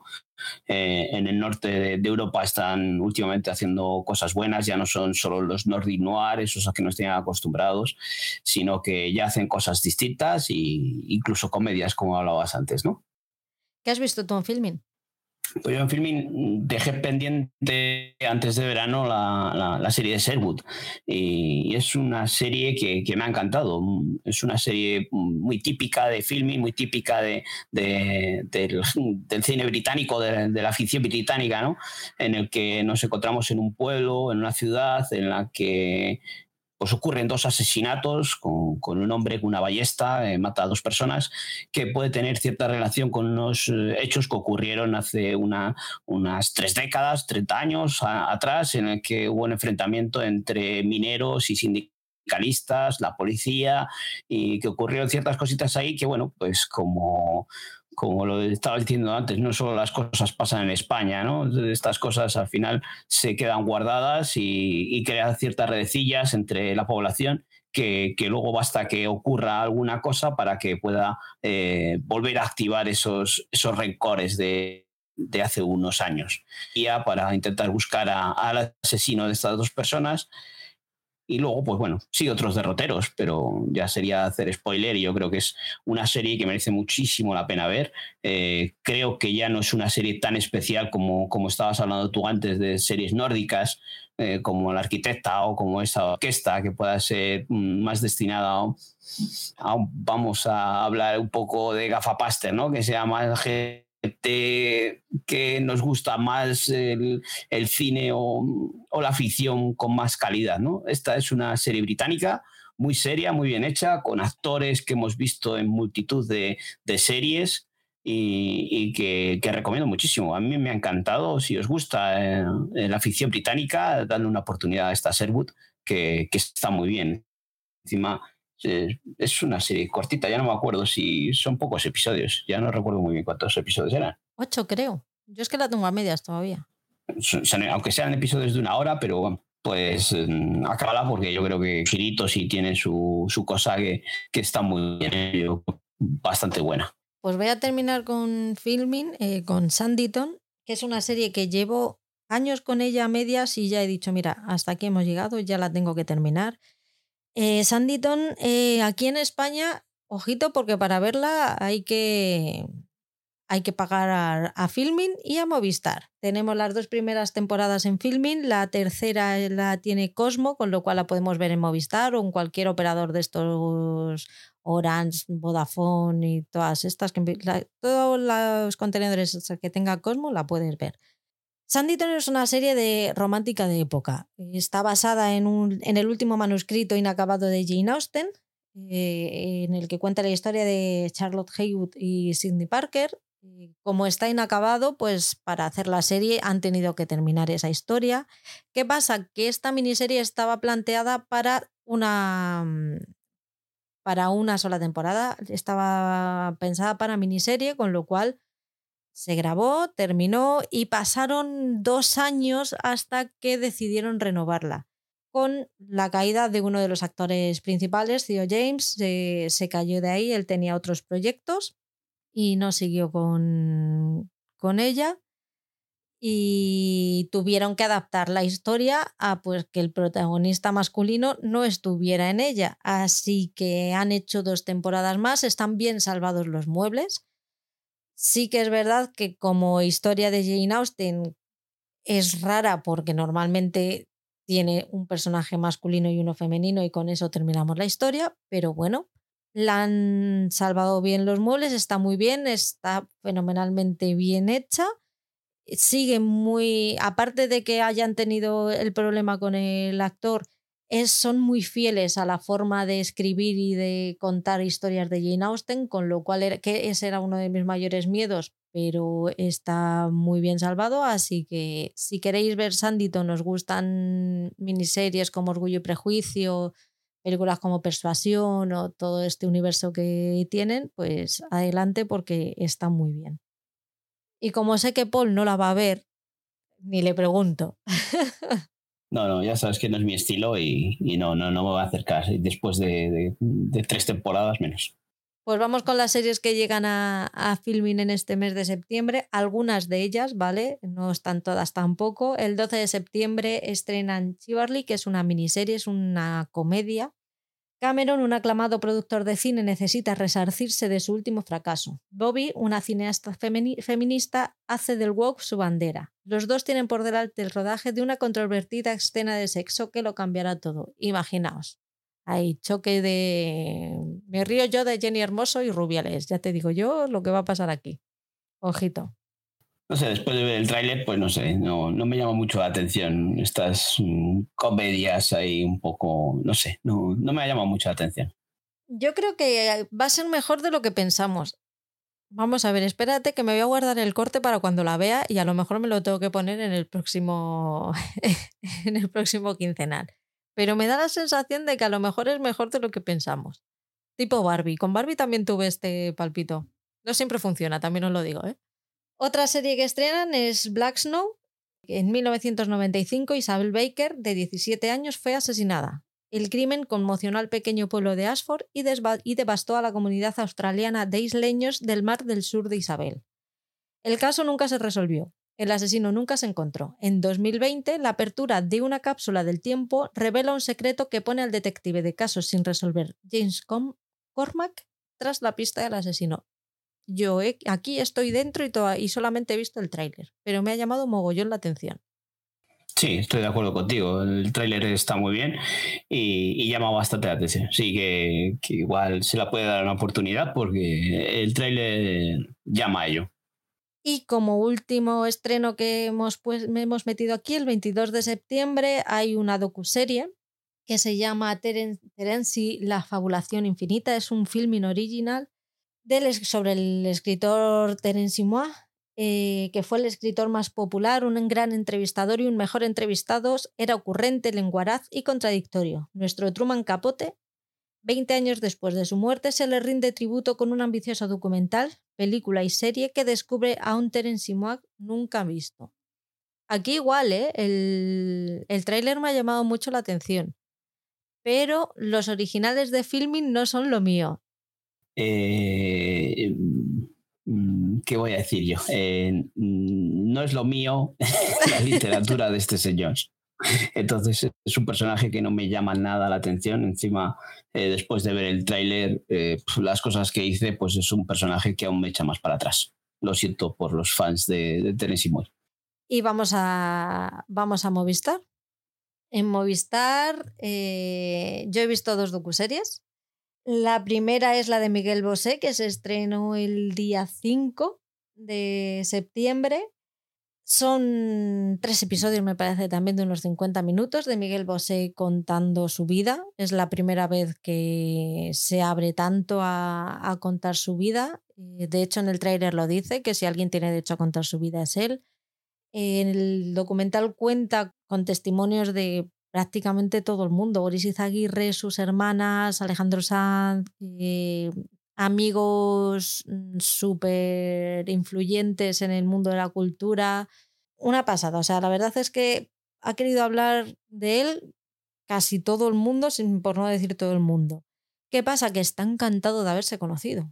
Yo respeto que es, él da su punto de él cuenta su vida desde su punto de vista, que todos mis respetos, nadie mejor que él para, para contar su vida como a él le dé la gana.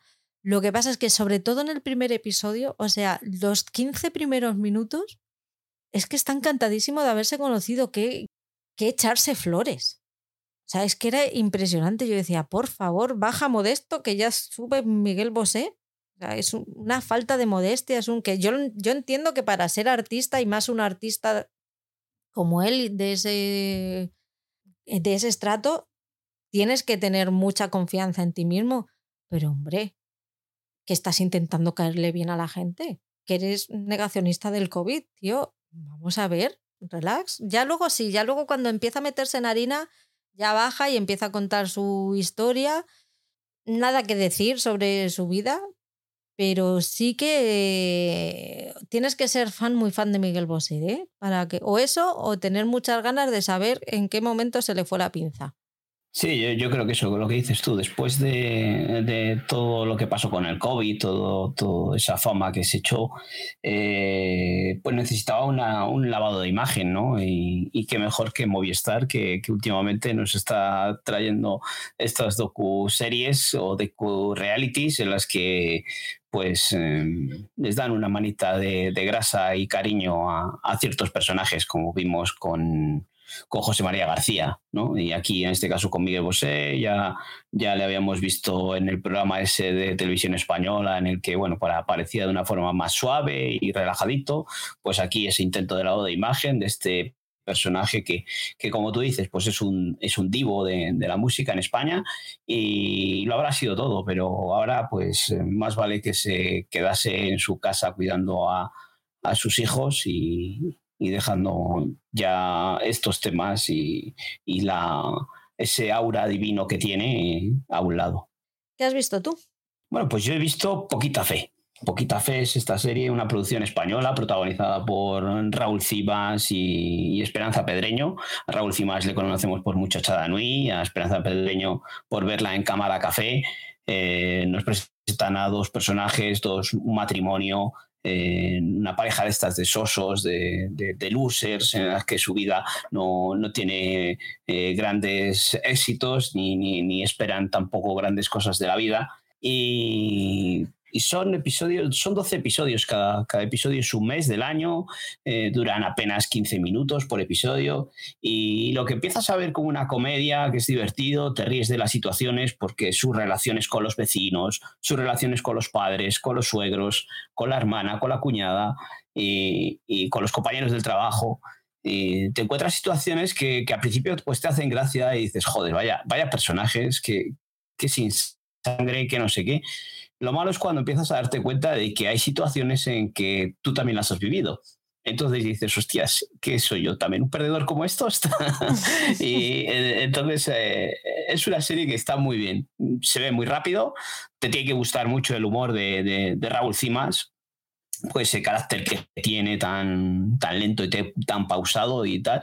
Pero yo a mí me ha gustado. Sí que al final eh, lo que te estabas riendo mucho te, lo complica, pero, pero es una serie que, merece la pena ver. No es para, para todos los gustos, no, no creo que llegue a, enganchar a, a, cualquier público, sino que eso, que te tiene que gustar un poco ese humor tan, tan pausado y, delicado que tiene Raúl Cimas, ¿no? Esa, crítica social, también a, esa relación que tenemos con los padres y esta, esta gente en el que por no molestar no, no levanta nunca la voz y, y, seguro que si la veis os sentís reflejados en más de una situación y, y os podéis reír, llevaros las manos a la cabeza o decir, madre mía, ¿qué estoy haciendo con mi vida? Esta se me quedó a medias pero porque se me ha perdido en el este. Me puse una tarde, me tuve que ir a hacer lo que fuera y cuando volví ya mm, la perdí la vista, pero sí, sí que la, la, quiero terminar porque me estaba, me estaba gustando bastante. Voy con mi segundo a docuserie, el segundo True Crime, vuelo JK 5022, la tragedia de Spanner. A mí ya sabéis que todas estas movidas me gustan, si hay accidentes perfecto y si hay muertes, pues ya la guinda del pastel. Tres episodios con todos mis respetos a la tragedia. que me está poniendo caras, de verdad, desde el, desde el más profundo respeto y ojalá esto no hubiera pasado y no tuviéramos que hablar de ello porque además el documental es muy jodido. terminas, terminas enfadadete, ¿eh? Del este. De hecho, yo terminé diciendo, bueno, pues la próxima vez que vaya al, aeropuerto iré sin miedo, pero sabiendo que dependiendo de lo que a la gran empresa del avión que me toque subir le apetezca arreglar sus problemas o no, pues depende de mi vida. Básicamente, ese es el, el resumen de todo esto. De si arreglar un problema es demasiado costoso, pues a lo mejor te pone por encima sus beneficios económicos a las vidas humanas que puedan morir. porque como luego los estados le van a tapar todas las mierdas que tengan, pues al final les sale muy barato que se muera la gente a casco porro en los aviones. Básicamente ese es el resumen del documental. Nos lo cuentan en tres episodios, en el que en el primero te cuenta lo que ocurrió, o sea, lo que todos vimos desde fuera que ocurrió en el, en el aeropuerto, que ese avión se, se, estrelló, un poco las conversaciones de los pilotos y los, y los de mantenimiento, pues te dan un poquito el dibujo general de, sin entrar en detalles de lo que fue el accidente. En el segundo ya entran en detalles de qué es lo que realmente ocurrió y falló y por qué salieron y cuáles fueron las circunstancias que hicieron que ese piloto, copiloto y personas de seguridad dieran por bueno que ese vuelo saliera así.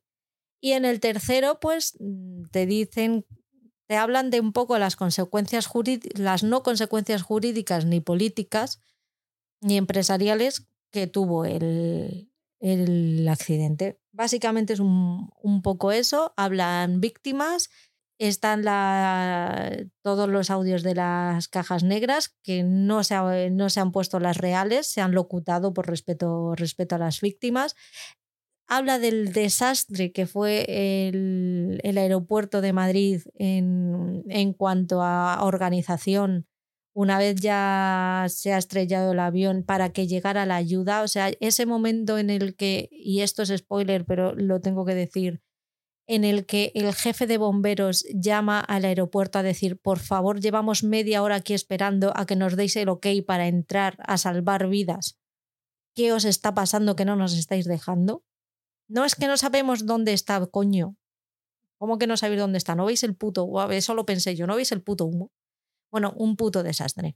Así que si os tenéis que estrellar en algún aeropuerto del mundo, que no sea el de Madrid, ¿vale? Buscad otro porque aquí, a no ser que hayan cambiado mucho las cosas, chico, yo no os lo recomendaría.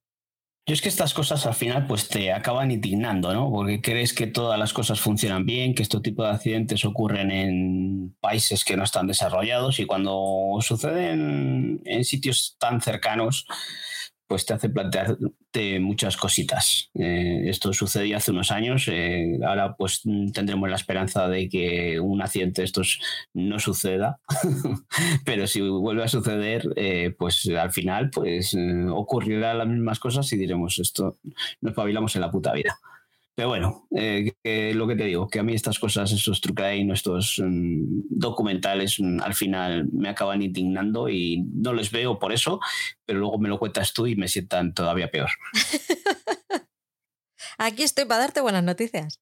Sí, sí, eres un cúmulo de, buenas noticias eh, con, con, todo esto de los asesinatos y los true crime. Es una delicia. he venido a alegrarte la vida. Vamos con las series que llegan este mes de septiembre. Tenemos lo primero, el día 15 de septiembre, otra docuserie que se llama Prime Time. Esta la he podido ver, pero no puedo hablar de ella mucho porque como quedan muchos días. Eh, son tres episodios y cuenta la evolución del entretenimiento televisivo en España desde la década de los 90. Es muy entretenida, os lo puedo asegurar. Yo me vi los tres en una mañana y me quedé con ganas de más.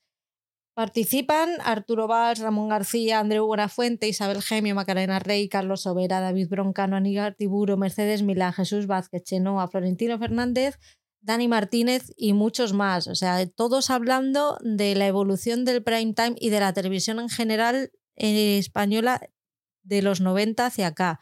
Pues hablan de programas como el Grand Prix, el que apostamos, el Sorpresa Sorpresa, la, el Mississippi, Crónicas Marcianas. Al fin, además, son programas, tres programas empaquetados. El primero es de los programas de, noche, prime time, late night, el caiga quien caiga, sorpresa, sorpresa y todo esto. El segundo episodio sobre realities y concursos y el tercero sobre Crónica Rosa. Acordaros de Tómbola. Ojito, que un programa de una mm, televisión de una comunidad autónoma pasó a toda la España porque revolucionó un formato de qué manera que parece que el formato está empezando a morir.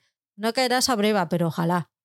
En fin, de verdad, merece mucho la pena, es muy entretenido. Si os gusta la tele, si sois mm, animales de, de tele de toda la vida, os va a gustar porque además cuenta con periodistas que son muy conocidos y, y, están especializados en entretenimiento, como pueden ser Elena Neira, Borja Terán, Pepe Colubi, Juan Sanguino, Mariela Cubels. A todos estos los conocemos y, e interactuamos con ellos eh, a través de Twitter y los leemos prácticamente a diario y sabemos mm, cómo son. Así que para mí es un producto que está muy, muy entretenido y me ha gustado bastante, la verdad. No sé, yo al principio cuando he visto el trailer no me llamaba la atención porque supera a estos personajes. Eh, lo que estás diciendo, ya son parte de, de, la historia de la televisión y no sé si me apetece mucho eh, revivirla. Pero bueno, eh, por lo que me estás diciendo todavía ahora, pues igual me animas a verla. Pero después de ver el tráiler no me había apetecido nada, no, no me había llamado nada la atención. Ahora, bueno, igual le damos una oportunidad y siendo tres episodios y que se puedan ver de una forma rápida, pues mm, le veremos. Yo creo que te va a gustar, ¿eh? El día 18 de septiembre se estrena la segunda temporada del Mundo en Llamas. Yo estoy viendo la primera, así que no he querido ver trailers ni leer nota de prensa para no jorobarme el, la serie, pero sí que es una serie histórica que estaba cuenta las historias dentro de la Segunda Guerra Mundial. No te cuenta la, la, guerra, no hay bombas, no hay lucha, no hay nada. Son pequeñas historias sociales del día a día de la gente que ha ido a, a luchar, de las familias, de, lo, de la gente que ha ido a luchar, periodistas, y diferentes puestos que están ahí, que están intrínsecamente conectados con la guerra, pero que no es la guerra en sí. Es un drama británico que a mí me está gustando mucho. Yo sí, si, te sirve de pista después de ver el tráiler, mm, me ha dejado un poco diciendo, no sé. Por eso te digo que, que ver el tráiler no te va a hacer ningún spoiler de la primera temporada. Ah, bueno, pero si aparecen ciertos personajes que todavía no sé si van a morir o no, eso es spoiler. Eso es otra cosa, sí. El 24 de septiembre eh, se estrena Golpe del Revés. Es un drama con, con toques de thriller sobre el abuso de poder en el ambicioso mundo del tenis de élite. ¿Os suena de algo eso? Está protagonizado por Aidan Turner, eh, tiene series como Sospechoso, Paul Dark, eh, como un exigente entrenador denunciado por una jugadora con la que mantenía una estrecha relación. Es de los creadores de Line of Duty y de Vigil, así que solamente por eso yo creo que merece la pena darle una, darle una oportunidad y yo creo que el tema no puede estar más a la orden del día, Paul. Eh, sí, pero mm, no sé, yo después de ver el tráiler pues me parece un poco una serie de esas de una película de, a mediodía, ¿no? ¿no? Me acaba de convencer y eso me extraña mucho luego cuando he visto que es de los creadores de Line of Duty, no tiene nada que ver a, las series que estas de Vigil o Line of Duty. Eh, totalmente distinto, ¿no? Estos eran unos policiales, ¿no? del género policial. Aquí eh, van a tratar un poco eso, el abuso de poder o el acoso y, demás, que no sé, ya te digo que en principio a mí el, trailer no me ha llamado nada la atención. Así que no sé, ya sí, yo no, de momento no le, no le daré esa oportunidad. Eh, ya veremos a ver cuándo empiece, si, es una de las cosas que, que luego nos sorprende y nos da un zasca, como tú decías antes. Y el 29 de septiembre se estrena Blue Lights, que es una serie policial británica que está ambientada en Belfast y tiene a toda la crítica, por lo menos toda la crítica que Movistar ha querido meter en sus notas de prensa a su favor. Es un drama policíaco que sigue el día a día de una comisaría de la policía de Belfast desde las experiencias de tres novatos que acaban de aterrizar en el cuerpo. La crítica ha destacado tres de sus puntos fuertes, la elección del reparto, las localizaciones y el punto de vista. El tráiler a mí me ha gustado y es una de las que tengo además eh, coloreadas como esta no me la puedo perder y de hecho he pedido los screeners a, Movistar.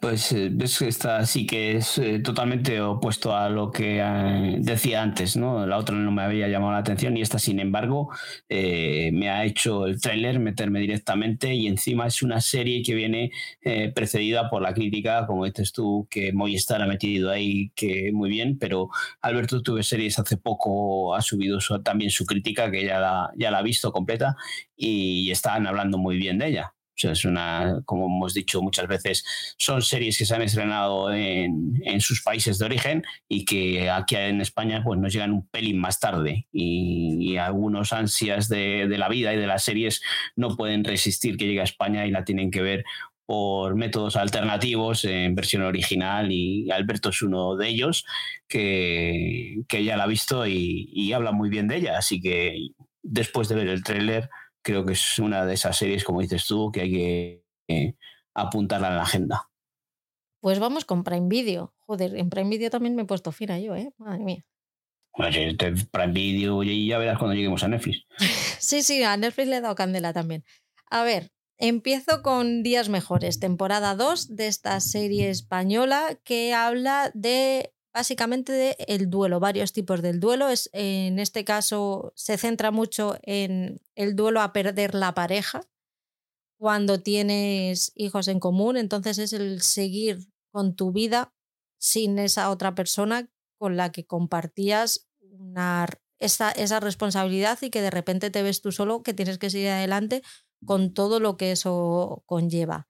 En esta segunda temporada empieza justo después de, del COVID, tiene nuevos problemas, son, es el mismo grupo de apoyo, con los mismos protagonistas, pero con diferentes, diferentes problemas. A mí es una serie que me parece eh, perfecta.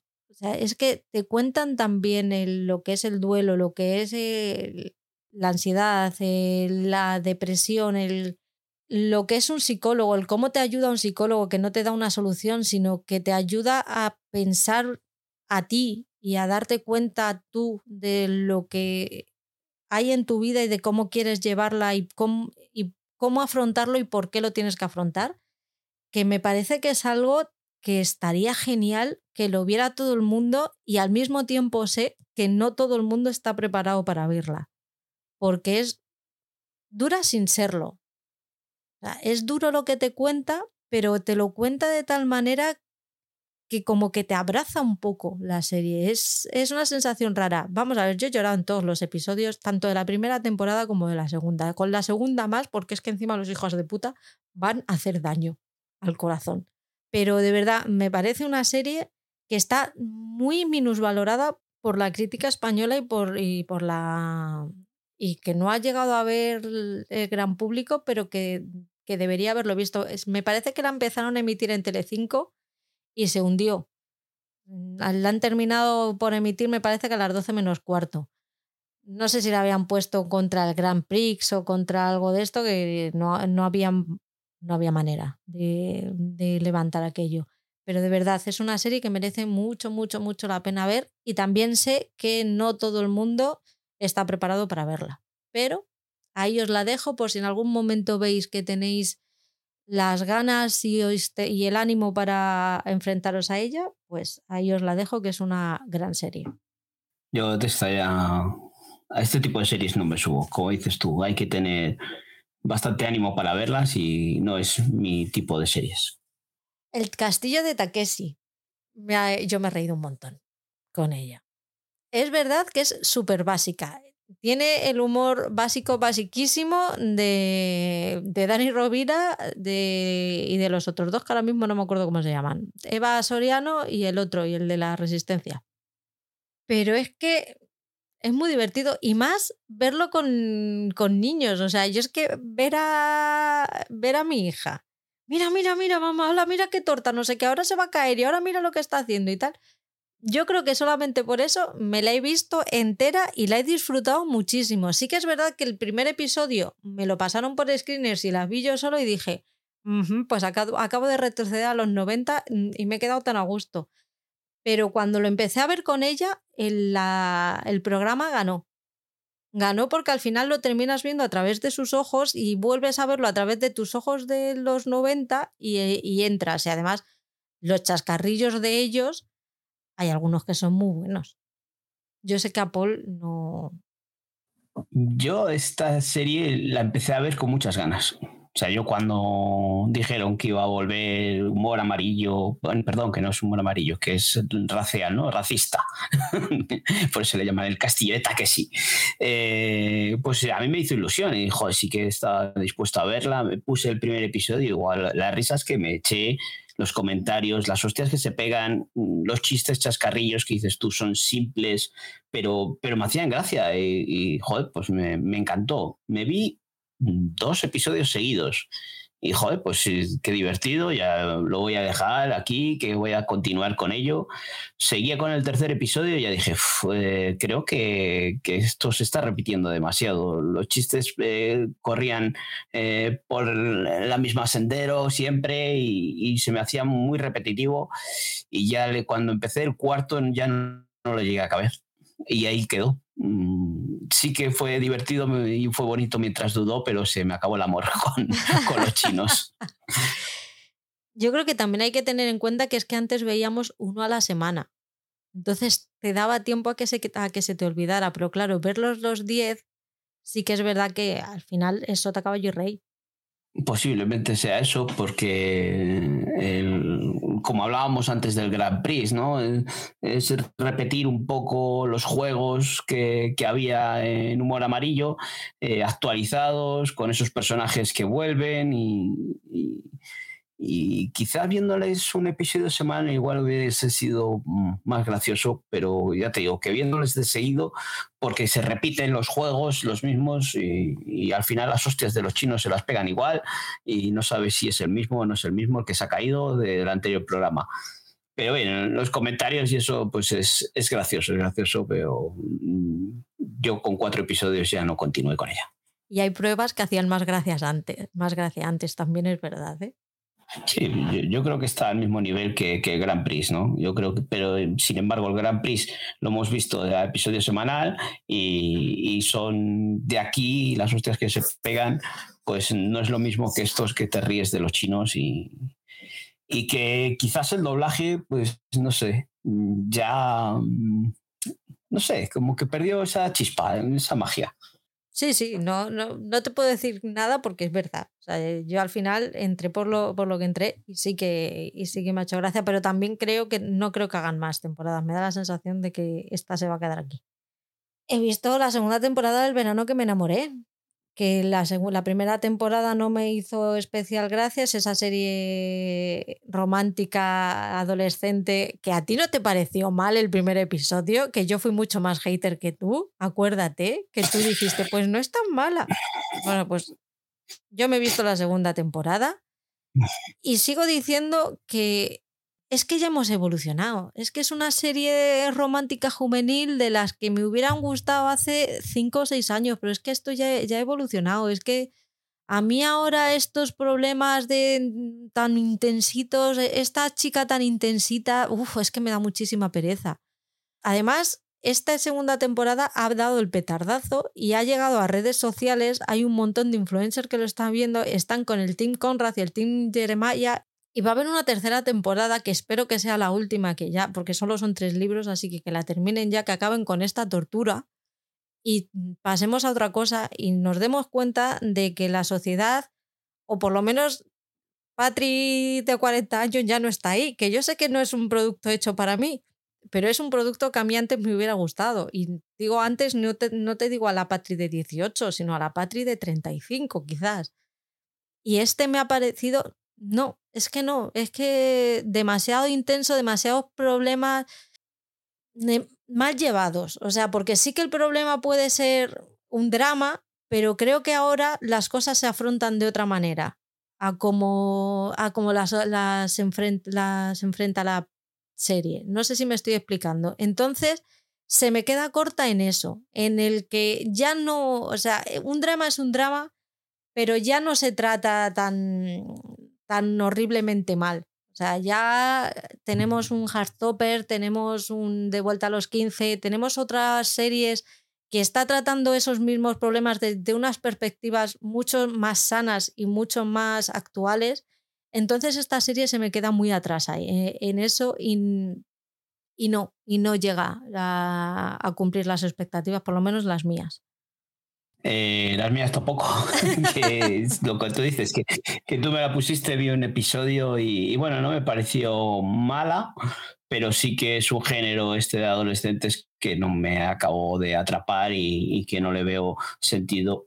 Yo, claro, como tú estás diciendo, en, mis 40 años también, eh, que, no veo sentido a este género de adolescentes y, y sí que puedo entender que, haya gente pero que esté enganchada a ello y pero lo que tú dices teniendo productos como esto eh, creo que, aquí queda un poco en otro plano Good Omen. Para mí es una serie, además me he visto las dos temporadas porque me la había empezado a ver la primera pero la había dejado a medias. Eh, terminé la primera para poder ver la segunda. Eh, me parece una serie muy original, muy bien tratado de todo este tema del cielo y el infierno, con un sarcasmo, una ironía, un punto de vista muy ácido y muy bueno.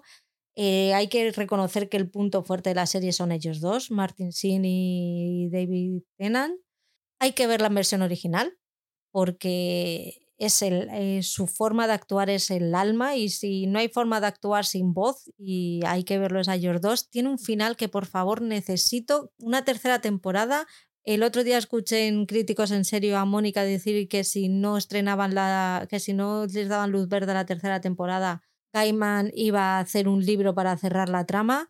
Por favor que lo pongan en preventa ya, porque yo lo voy a comprar. No sé, me parece un final de temporada genial. O sea, es que estoy enamorada de ellos dos, estoy enamorada de ese final y estoy enamorada y yo quiero saber ya qué es lo que va a pasar. Mm, me gustan mucho las historias estas que te llevan a, atrás, te llevan al pasado y te cuentan un poquito más de, de, su relación para que vayas conociendo, te cogen pasajes de la Biblia, del Antiguo Testamento y se los llevan a su terreno y hacen con ellos lo que quieren.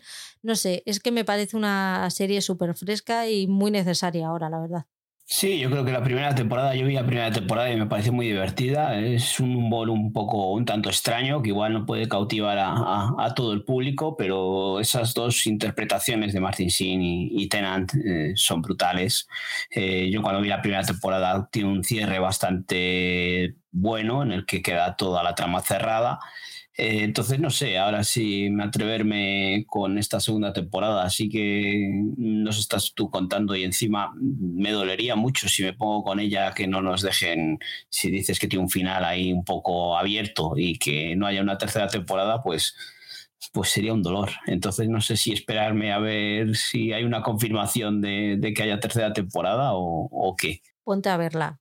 No. Sí, aunque no haya confirmación de tercera, apunta a verla porque no, es un final abierto, pero se cierra. La trama de la temporada se cierra. Igual te hago caso y todo. Sí, ¿qué más has visto, Paul? Bueno, pues yo he visto la cuarta temporada de Jack Ryan. Mm, Jack Ryan, la serie que está protagonizada por Joe Krasinski, eh, ya con este cierran la serie, eh, le han dado un final yo es una serie de estas que, me ha gustado desde el principio. En la primera temporada eh, vemos a un joven Jack Ryan, este personaje de las novelas de Tom Clancy, eh, que hemos visto en el cine interpretado por Harrison Ford ya en una edad madura. Pues en, este, en esta serie lo que vemos son los inicios de, este doctor Ryan, eh, este, este analista de la CIA, que en la primera temporada pues le veíamos ahí un tanto novato, eh, encontrándose en situaciones que, que, eran muy inusuales para él.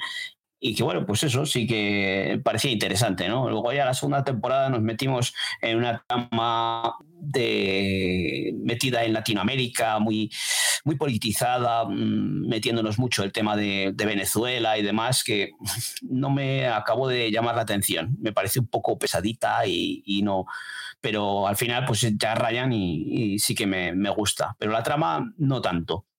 La tercera temporada sí que está más mm, metida en el presente, en estas relaciones de Rusia y Europa, eh, y, también me gustó muchísimo.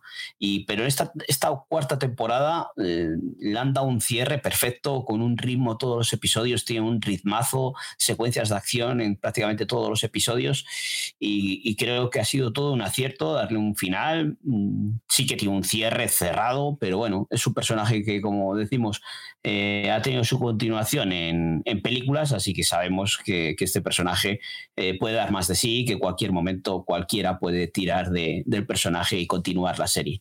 Pero si os gusta la acción y si os gusta estas series de, espías, de dobles agentes y demás, eh, dale una oportunidad a esta serie porque está muy bien hecha. O sea, si os gusta la acción, buscad a este Jack Ryan que, que está muy bien. Qué bien voy a dormir por las noches con esta serie, madre mía. Ya, pero a ti es que te duermen los tiros. Entonces, ¿qué le vamos a hacer? Si no te gustan, a mí me duermen las series de época. Perfecto, pero es que esas tienen una, una cadencia que ayuda a eso. Pero no, no sé, es empezar a ver hostias y tiros y me quedo dormida. En fin, no sé. Cosas raras que me pasan. Y he, he querido terminar Prime Video con esta, serie, esta miniserie que se llama Jury Duty, que ha sido una pequeña sorpresa de, en el catálogo. Es una miniserie que cuenta tipo docu-reality de, en un juicio, pues eh, sigue un poco la vida del jurado desde que le llaman, eh, le mandan la carta diciendo que tiene que pasar a formar parte del jurado hasta que se. hasta la sentencia. ¿Qué es lo que tiene esta serie? Que todos son actores excepto uno. Uno de ellos es, no es actor y él está convencido de que va realmente a un juicio real a, a decir, a dictar el futuro de ese señor. A ver, que es un juicio pequeño, no, no es un asesino en serie. Si es una pequeña riña laboral, pues que tienen que, decidir quién tiene la razón, si la empresa o el otro. Está súper bien, porque claro, le van metiendo cada vez situaciones más inverosímiles, pero están muy bien, muy bien enlazadas y en ningún momento pierde, pierde la credibilidad. El chaval sí que empieza a ver cosas que dice, madre mía, ¿dónde me he metido? ¿Qué, ha pasado? Tenía que ser en mi, en mi juicio en el que pasará todo ello.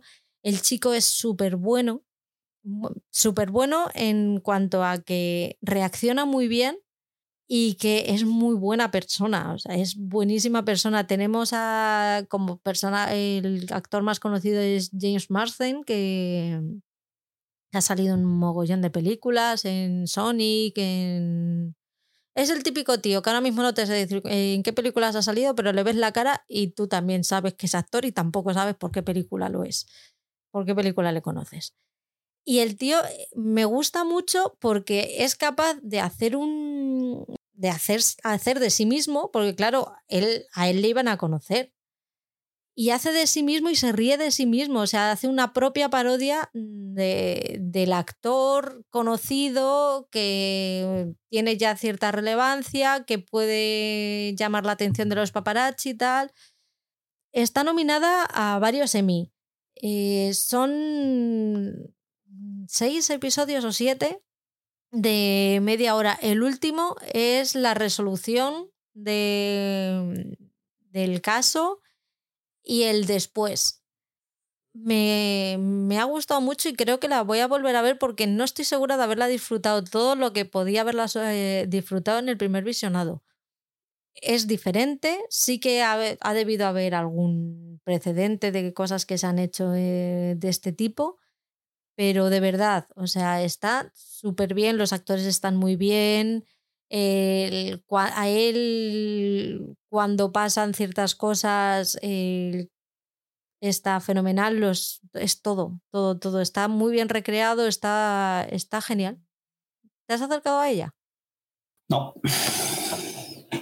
Pues si puedes, si te da tiempo, échale, échale un vistazo a ver qué te parece por lo que había visto yo no, no me había llamado nada la atención y, no, no, me había acercado ahora. Ahora que la estás eh, hablando tú un poco de ella, pues igual le doy una oportunidad, pero de, en principio ya te digo que no me había llamado nada la atención. De las series que llegan ahora en septiembre, tenemos el 1 de septiembre que ya se estrenó la segunda temporada de La Rueda del Tiempo. Yo la dejé a medias la primera, así que not for me. ¿Tú sí?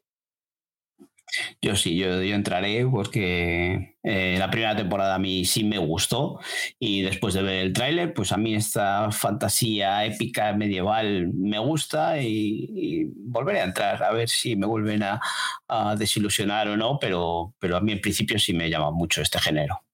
El 8 de septiembre estrenan los artistas primeros trazos que cuenta la historia de Cata, Simena Romo, una joven mexicana experta en arte que termina trabajando en un mediocre restaurante en Madrid, y de Yago Maxi Iglesias, un joven anticuario español a quien la mala suerte obliga a cerrar su negocio y buscar nuevas oportunidades. De forma inesperada llegan a conocerse y la química entre ellas, junto a la necesidad de encontrar una salida para sus duras circunstancias, los convierte en una seductora pareja en busca de compradores de magníficas obras de arte.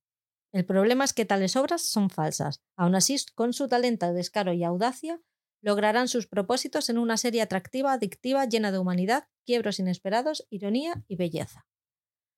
A mí el tráiler me ha llamado la atención. Me parece que puede ser una serie al menos fresca y diferente a lo que estamos acostumbrados a ver aquí en coproducciones España-México. Vamos a ver el día 8 de septiembre. Mm, después de ver el tráiler, eh, em, no, no me ha llamado la atención. Pero es que, no sé, Maxi Iglesias, este, con esos gestos y es encantado de conocerse, que está, no, ha tirado mucho para atrás. Está de moda en México, tío. Está haciendo mogollón de series mexicanas. Bueno, pues que se quede allí. Venga, que está seguro que te gusta más. El 22 de septiembre de Continental.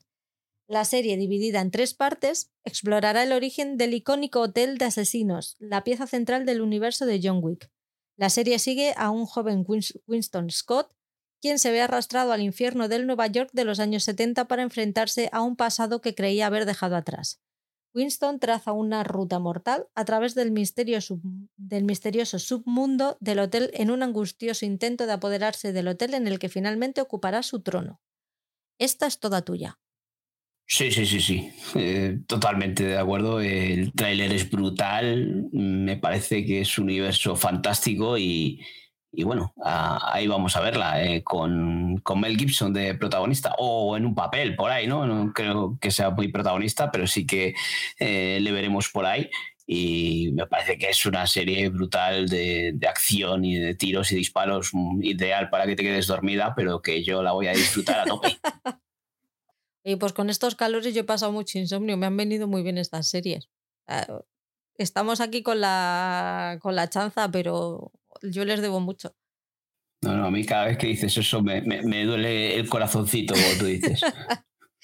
el 29 de septiembre se estrena el spin-off de, de The Voice, que está ambientada en el diabólico mundo de, de The Voice. Genuve expande su universo a la Universidad de Godolkin, la prestigiosa universidad exclusiva para superhéroes, donde los estudiantes se entrenan para convertirse en la próxima generación de héroes, preferiblemente con fines lucrativos. Ya sabes lo que pasa cuando los supers se vuelven malos, pero no todos los superhéroes empiezan siendo corruptos. Más allá del típico caos universitario de encontrarse a uno mismo y salir de fiesta, estos chicos se enfrentan a situaciones explosivas literalmente. Mientras los estudiantes compiten por, la popularidad y las buenas notas, está claro que lo que está en juego es mucho más importante cuando hay superpoderes de por medio. Cuando el grupo de jóvenes supers descubre que algo más grande y siniestro está sucediendo en la escuela, son puestos a prueba. ¿Serán los héroes o los villanos de la historia? A mí me ha flipado el tráiler. Eh, el tráiler pues es eh, más de lo que nos ha dado The Voice. Eh, tiene toda la pinta de ser otra vez una serie bizarra, que no se corte eh, nada en ser explícito, tanto con la sangre como con los diálogos y los tacos y las palabras. Entonces, creo mm, que la vamos a disfrutar otra vez y lo único que nos pueda. La duda que tengo es si estos personajes adolescentes eh, van a tener suficiente carisma para atraparnos, pero, pero la pinta del tráiler es cojonuda. ¿Qué has visto en Sky Showtime? Bueno, Sky Showtime he visto que ya os había hablado de ella, he visto acabar la primera temporada de Star Trek, eh, Strange New Worlds, eh, no he visto la segunda temporada todavía, que se estrenó en junio. Eh, al final, pues es más de lo que os puedo decir que lo que ya os conté la primera vez, que es una serie que es una precuela de, la original de, Star Trek, en la que vemos a, la nave Enterprise, capitaneada por eh, Christopher Pike, con, un joven Spock y con todos los personajes que, van en la tripulación de, esta Enterprise. Está muy actualizado lo que es el tema de, escenarios, vestimentas, eh, vestuario y, demás, pero los efectos especiales son muy básicos, o sea, eh, no nos lleva a los efectos visuales que vimos en Star Trek Discovery, sino que es todo muy simple. Yo es una serie que, si no os gusta o si no os habéis adentrado en el mundo de Star Trek, yo no soy un Trekkie, mm, les he visto las series, algo tampoco es que lo haya seguido a tope, pero, pero sí que es una serie que merece la pena acercarse. No es una gran producción, pero sí que es una serie entretenida con episodios mm, en, que eh, cada episodio es una historia que tiene su principio y su final, tiene su trama general, pero no es algo como en Star Trek Discovery, que, todo, toda la temporada o toda la serie eh, sigue una trama. Aquí cada episodio tiene un principio y un final y, es de una historia y, se acabó. Entonces, si os gusta un poco la ciencia ficción, pues darle una oportunidad que, merece la pena. Yo no sé si le daré una oportunidad a, la segunda temporada por, por, falta de tiempo, no por falta de ganas. Creo que la serie está muy bien hecha, pero con tantas cosas por ver, al final hay cosas que tienes que aparcar un poquito. Pero, pero si os gusta este universo, dadle la oportunidad, porque ya te digo que encima mm, se ha estrenado hace poquito la segunda temporada y ya está renovada por una tercera, así que por algo será. Pues el 15 de septiembre llega a Sky Showtime Poker Face, que es una ficción de misterio de 10 episodios que sigue a Charlie Cale, interpretada por Natasha Lione, quien tiene una habilidad extraordinaria para determinar cuándo alguien está mintiendo. Así, esta sale a la carretera en su Plymouth Barracuda y en cada parada se encuentra con un nuevo elenco de personajes y extraños crímenes que no puede evitar resolver.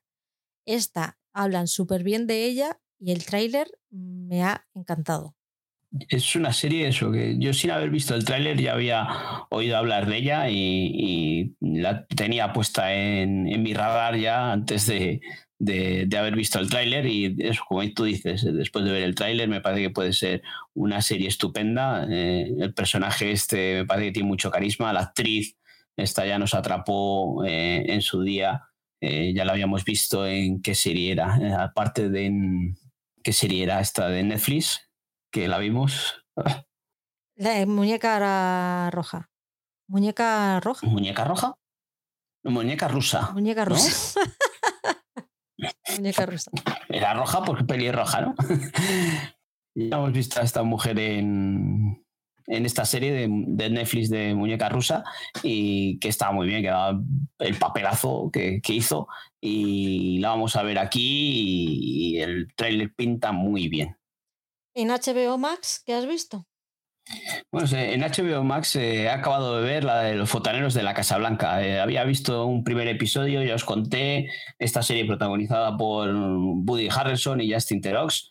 Eh, es una serie muy divertida. En principio parece que va a ser algo muy serio en el que nos, mm, nos, van a contar la historia de, del caso de Watergate, ¿no? de, cómo se, se infiltraron en, ese edificio con, con, todo ese escándalo que hubo alrededor de, de, Nixon y, es otro punto de vista, ¿no? De, ya todo lo que hemos visto de, series y películas, pues es otro punto de vista en el que se ríen bastante de estos personajes.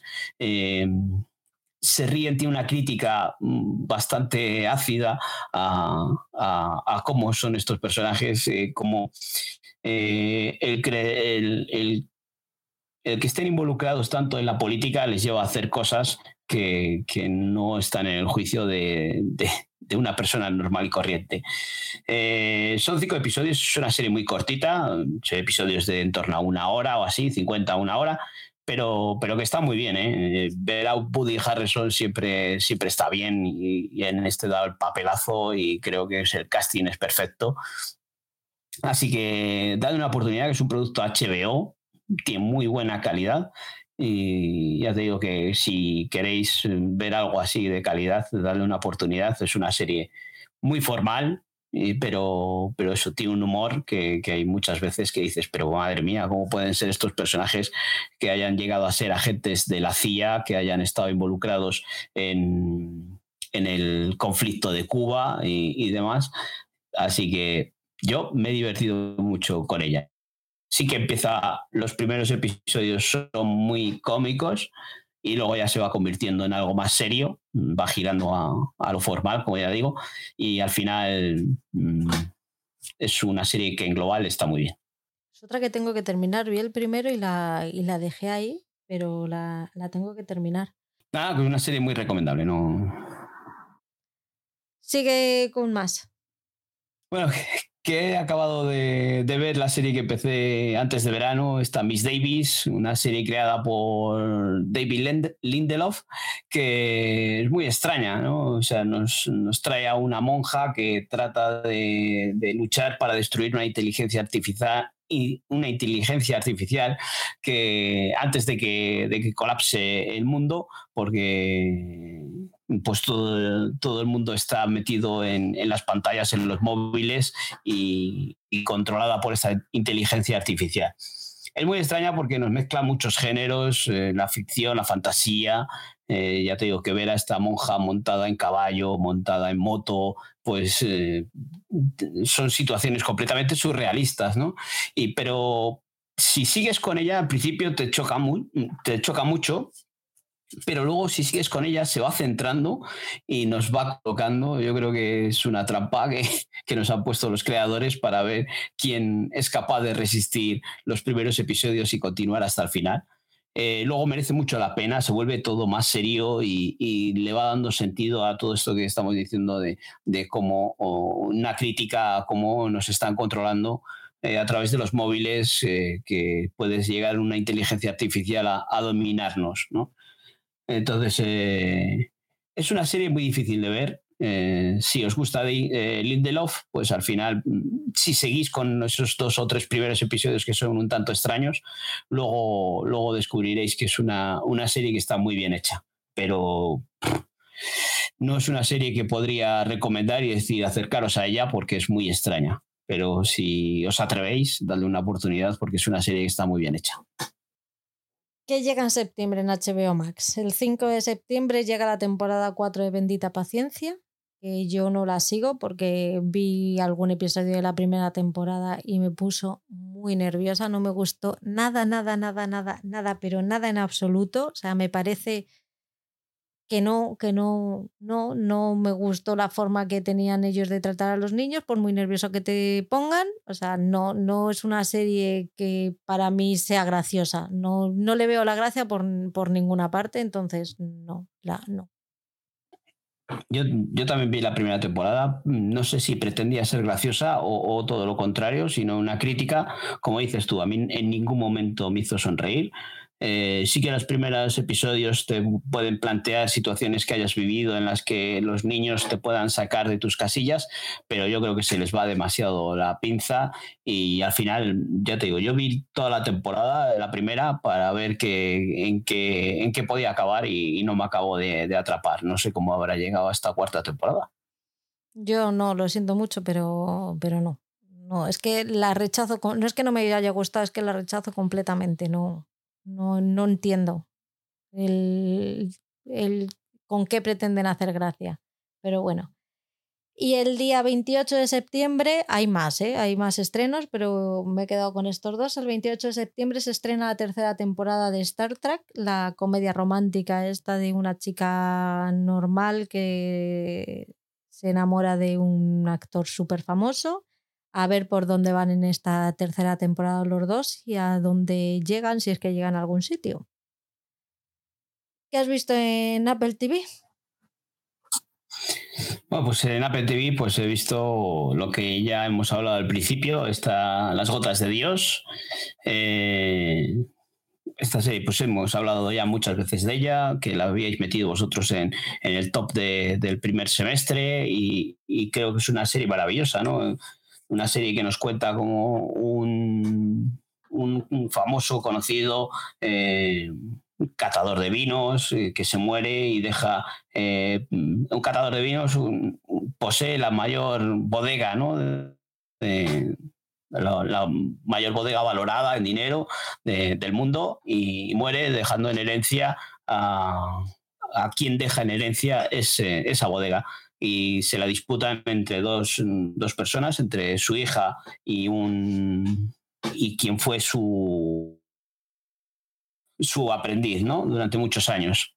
Eh, la serie es, es, una maravilla visual, es una maravilla en cuanto a diálogos, es una maravilla cómo está dirigida, rodada, eh, está muy bien hecha, como nos cuentan que podemos ahí, una vez que que te acercas a ella y ves la sinopsis, eh, dices, bueno, pues, eh, ¿qué, ¿qué, nos puede contar?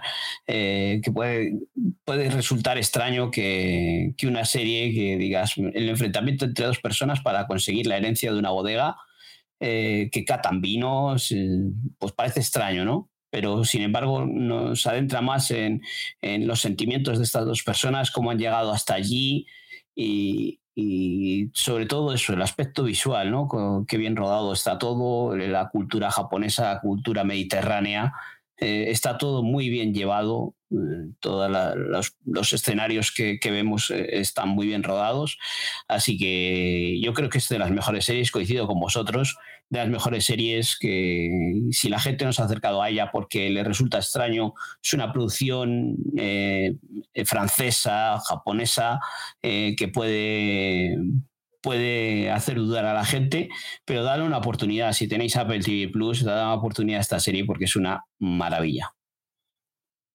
Al final te ha atrapado.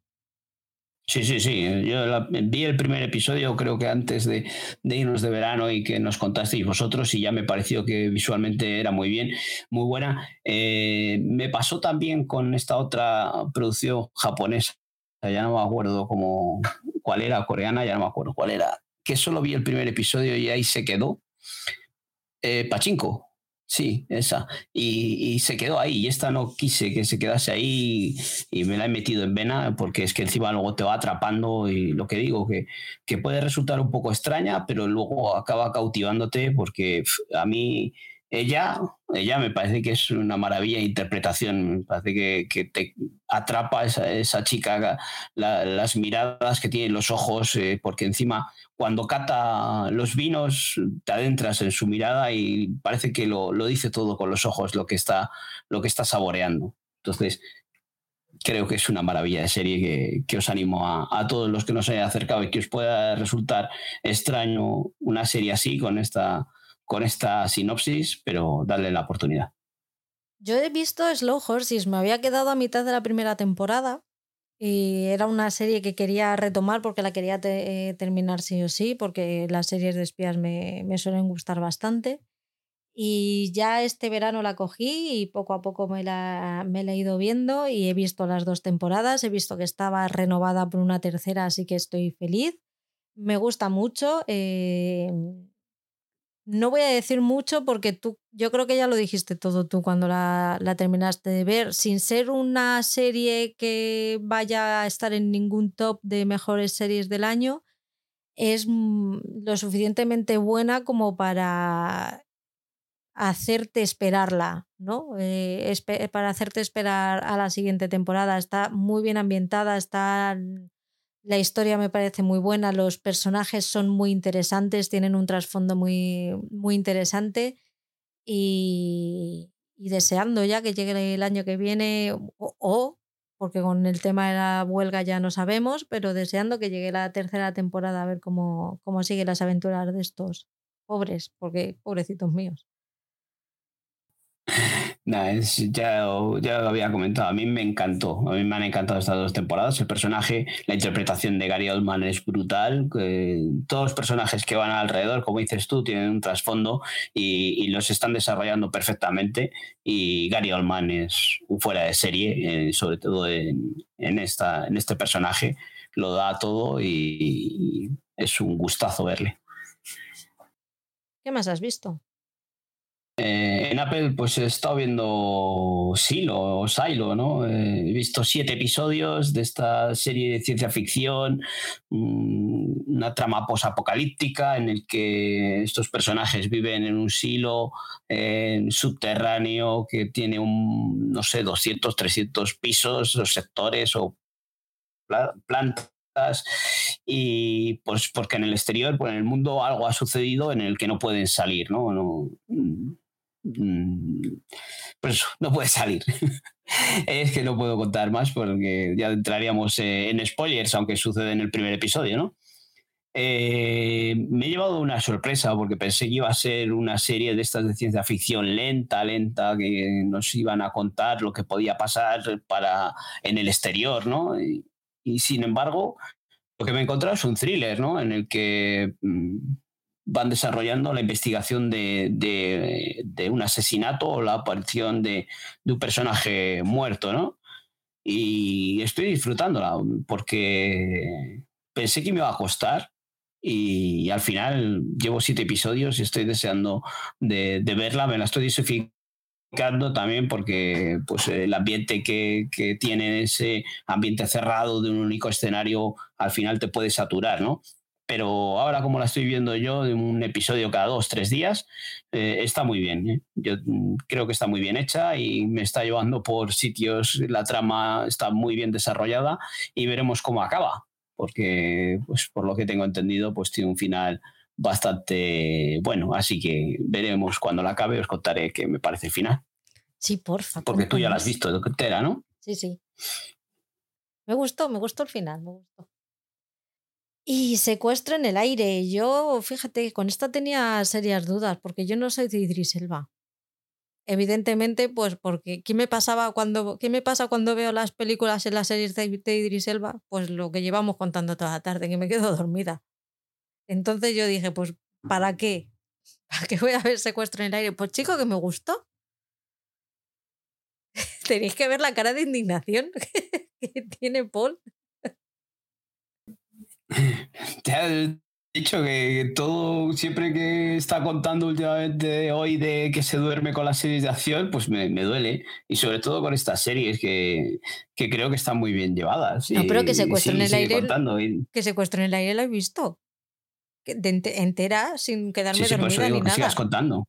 Pero porque no hay porque no hay muchos tiros, o sea, hay los tiros que tiene que haber y las hostias que tiene que haber, no tenemos 15 minutos de gente pegándose hostias que dice, "Vamos a ver, terminad de pegaros y luego me contáis ya, me hacéis el resumen de lo que ha pasado porque sois muy pesados." Y eso es así. tenéis que asumirlo, que os gustará mucho, pero son muy pesados.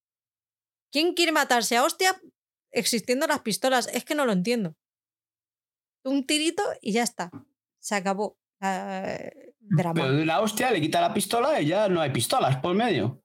Pero ¿qué, necesidad de drama? ¿Qué necesidad de drama? Y es que no hay ninguna necesidad de drama de estar 15 minutos eh, sufriendo porque es que las hostias duelen. No sé si lo sabéis, pero las hostias duelen. Hostia, vamos a ver.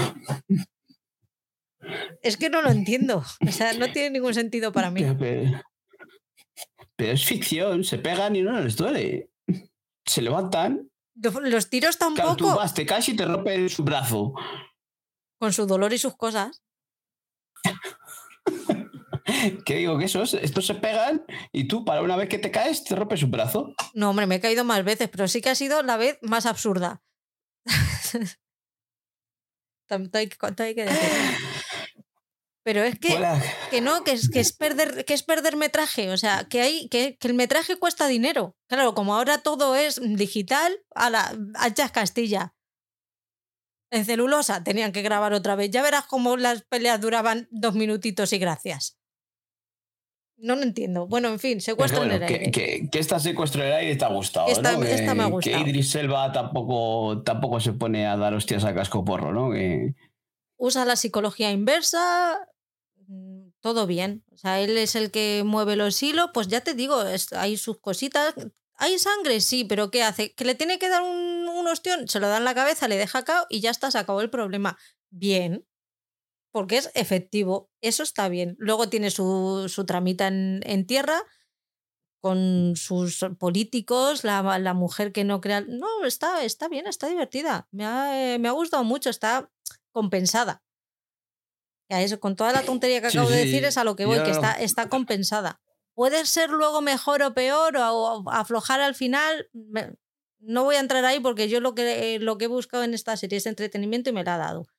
Pero tiene sus cositas, pero a mí me ha parecido una muy buena serie de entretenimiento.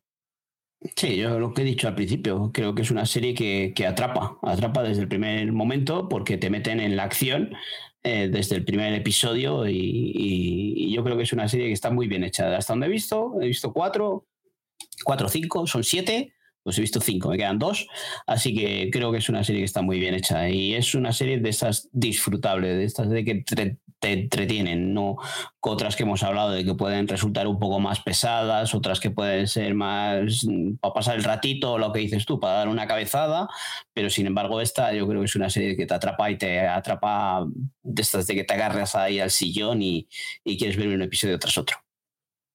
¿Qué se va a estrenar en septiembre en Apple TV Plus? Pues el 8 de septiembre llega The Changeling, basada en el aclamado libro Superventas homónimo de Víctor Lavalle, es un cuento de hadas para adultos, una historia de terror, una fábula sobre la paternidad y una peligrosa odisea a través de una ciudad de Nueva York que no sabías que existía. Además de Stanfield, la serie está protagonizada por, Clark Bacco, Adina Porter, Samuel T. Herring, Alexis Lauder y alguno más. Esta no sé si me va a gustar, pero sí que sé que la voy a ver el primero. Sí, yo creo que, podemos echar un vistacillo. Ya sabes que en las series de Apple, pues siempre, siempre calidad que destaca y habrá que ver el primero y luego ya veremos si, si continuamos con ella. A ver qué tal. El día 13 vuelve The Morning Show con su tercera temporada. Eh, en esta nueva temporada, el futuro del canal UVA peligra y las las lealtades se ponen a prueba cuando un titán tecnológico se interesa por el canal. Esta amenaza hará que se formen alianzas inesperadas y que los secretos se utilicen como armas, obligando a todos los protagonistas a poner en duda sus valores fundamentales tanto dentro como fuera de la redacción. A mí esta serie me termina gustando siempre, pero al principio me genera muchísimas dudas. Yo es que esta serie me quedé en la primera temporada. Entonces, ¿no, has visto la segunda No sé si seguir o no seguir. No, me quedé con la primera. Jolín, pues ya te diré a ver qué tal va la, tercera para ver si te animas. A ver, yo la, recuerdo mejor la primera que la segunda, o sea, mejor de mejor calidad la primera que la segunda, pero no estuvo mal, ¿eh? Ya te digo, es que esta serie cuando la estoy viendo me gusta, pero me genera mm, Fíjate que hay series que las estás viendo y dices, pues mm, me tampoco te creas que me pasa para me parece para tanto, pero luego con el tiempo las recuerdas con cariño y las recuerdas buenas. Pues con esta me pasa lo contrario. En el momento en el que la estoy viendo me parece que está bien, pero luego cuando la recuerdo no tengo un, un, un recuerdo de decir, joder, qué buena era esta serie, a ver si vuelve, ¿sabes? Es como, pues si no vuelve tampoco pasa nada pues eso, que si ves la tercera temporada y me acabas de convencer, pues igual me animo con la segunda, pero de momento pues ahí se va a quedar. Venga, pues te, iré contando mis impresiones. Y el 22 de septiembre se estrena Noches en Vela. Es una comedia casi romántica ambientada en el universo noctámbulo de los insomnes Danny y Lisa, que no tienen más secretos entre ellos que lo que realmente sienten el uno por el otro. Yo la he visto y parece divertida. No sé si al final la historia romántica se va a llevar mucho de, mucho de la trama porque me echaría bastante para atrás. Pero lo que he visto creo que me, puede gustar. Lo mismo, no sé, las comedias de Apple ya sabemos que no son su fuerte. Al final, poco hemos destacado de las comedias de Apple, así que a ver si aciertan de una vez y Netflix. Empiezo yo, ¿no? Y Netflix. Pues con Sí, sí, por eso te digo que con todo lo que has visto tú empieza. He quitado dos cositas más para meterlas en el siguiente porque es que si no, no terminamos hoy, ¿eh? Voy con la primera, de vuelta a los 15. Serie juvenil, es la segunda temporada, la que, la que he visto, ya había visto la, la primera. Es una serie brasileña que empieza con una mujer de 30 años que no está contenta con su vida y, le gustaría, pues lo que nos, gustaría a todos en algún momento de nuestra existencia, poder volver atrás para cambiar alguna cosa de lo que, del pasado. El caso es que sus deseos son órdenes y a través de lo que del fotolog ese de los 2000 que teníamos muchos y que subías una foto con una descripción, pues a través de, del fotolog, cuando le da el intro, viaja en el tiempo, viaja al pasado a su época en el instituto. Es una serie sin mucha pretensión. Lo que me gusta de, esta serie, por lo que la he traído aquí, es porque, justo por lo contrario, por lo que de lo que hablaba en, en el verano que me enamoré, que es que la solución de los problemas, de los dramas estos que hay en la vida de un adolescente, los trata y los soluciona de manera muy sana. O sea, si hay personajes tóxicos, si hay dramas como enfermedades, hay dramas de me ha dejado el novio, hay dramas de mm, em, una es más gordita, es menos guapa. Y aunque sí que existen todas estas cosas que existen en el mundo real, de los abusones, de los tontolabas, de los malotes, la resolución del conflicto es una resolución sana. No termina la chica Mm, guapa con el chico guapo, aunque sea un malote y un maltratador. No. esa trama, si se da, se solucionará de una manera lo más sana posible y con una moraleja positiva para ambos, para, tanto para la chica como para el chico. Con eso a mí ya me tiene ganada. Yo tengo una niña casi preadolescente, entonces yo ya voy haciendo criba de las series eh, que más o menos por, la, por donde la quiero yo sugerir. Vamos a dejar en hacer sugerencias. Son cosas que, pues eso, dentro de lo que hay, que no me parece, o sea, sé que tiene que haber otro tipo de series, pero me gustaría y espero que en un futuro sean más eh, las series que traten la problemática juvenil y adolescente de esta manera que el instituto de élite en el que mm, todo es toxicidad absoluta que como mero entretenimiento está muy bien, pero es para un público que es especialmente vulnerable. Entonces ahí a mí me, crea un conflicto. Pero bueno, es un debate que se tratará aquí, pero no ahora. Pues eso, Paul. ¿Se la has enseñado a tus hijos? A ver. No, no, no, no me llama nada la atención a mí, así que tampoco eh, se ha recomendado a mis hijos. Es que si ellos la quieren ver, yo creo que ya los míos ya empiezan a tener un, su propio sentido de lo que quieren ver, ya eh, deciden ellos qué ver. Otra cosa es lo que podamos ver en familia. Ellos ya eh, hay cosas que ven ellos solos, ya tienen eso, ya no hace falta sugerirles nada, que sea, tienen ellos su propia opinión. Hombre, ya ve también lo que dentro de su canal, con sus filtros puestos, ella también elige lo que quiere. Pero sí que ayer, por ejemplo, cayeron los Goonies. Oye, así le voy dejando caer cositas. Sigo. El abogado del Lincoln, segunda temporada. Eh, yo creo que es la serie de verano perfecta es fresca, es, rápida, es divertida, eh, tiene unos personajes bastante interesantes que no son para nada empalagosos. Luego tiene una trama central que, que te mantiene alerta, siempre te la entretejen con una trama personal, con, con el abogado y tal. A mí me parece que está muy bien, es muy entretenida, muy fresca y además está renovada por una tercera temporada, así que yo de, este, de esta serie lo que me quieran dar está basada en, en libros de... Joder, se me ha ido el nombre ahora. Que es de Michael Connelly. Así que no sé, no creo que quede mucha gente en España que no haya visto en España o en el mundo que tenga Netflix, eh, que haya visto El abogado del, del Lincoln. Pero oye, es que siempre se me olvida, tío, que nos escucha gente fuera de España, ¿sabes? soy muy localista, pero es porque no me creo que haya gente fuera de España que nos escuche. Por favor, perdonadme si alguna vez mm, me dijo solo a la, gente de aquí de la piel de toro, pero de verdad sé, sé que nos escuchéis de fuera. Pero eso, que si, que si no lo habéis visto, dadle una, dadle una oportunidad porque os va a ayudar. Si queréis olvidaros de los problemas del día a día, yo creo que es vuestra serie. Sí, yo, no la he visto, pero sí que es una de esas series que me llama mucho la atención por, por eso, porque creo que es una serie eh, que es, tiene pinta, de, por lo que habláis, que de ser fácil de ver. Voy a decir otra antes de que tú digas una de las tuyas, ¿vale? Porque es que me estoy pegando aquí, me estoy pegando aquí un soliloquio. Tú sigue, que luego encima las que puedo hablar yo, vas a hablar tú. Pues voy con la tercera temporada de Ragnarok, que yo tenía muchas ganas de que llegara y que me ha, me decepcionado un poquito. Es triste, pero es así. Y me, está, y me, y me da mucha pena. Pero me ha decepcionado un poco. Porque es que es. Te estoy, te estoy hundiendo, quizás. Eh, no, mm, sí, no, porque la segunda temporada ya me dejó bastante tocado. Y mira que la primera temporada me gustó mucho, la segunda me pegó un bajonazo y si ahora encima me dices que la tercera va para abajo más, pues madre mía, pocas ganas me van a quedar de verla. Yo es que la primera y la segunda las vi del tirón. Y en el grupo el otro día, cuando la estaba viendo, porque yo la recordaba muy entretenida, yo la cogí con muchas ganas y me la recomendaste tú porque yo no me había acercado a ella.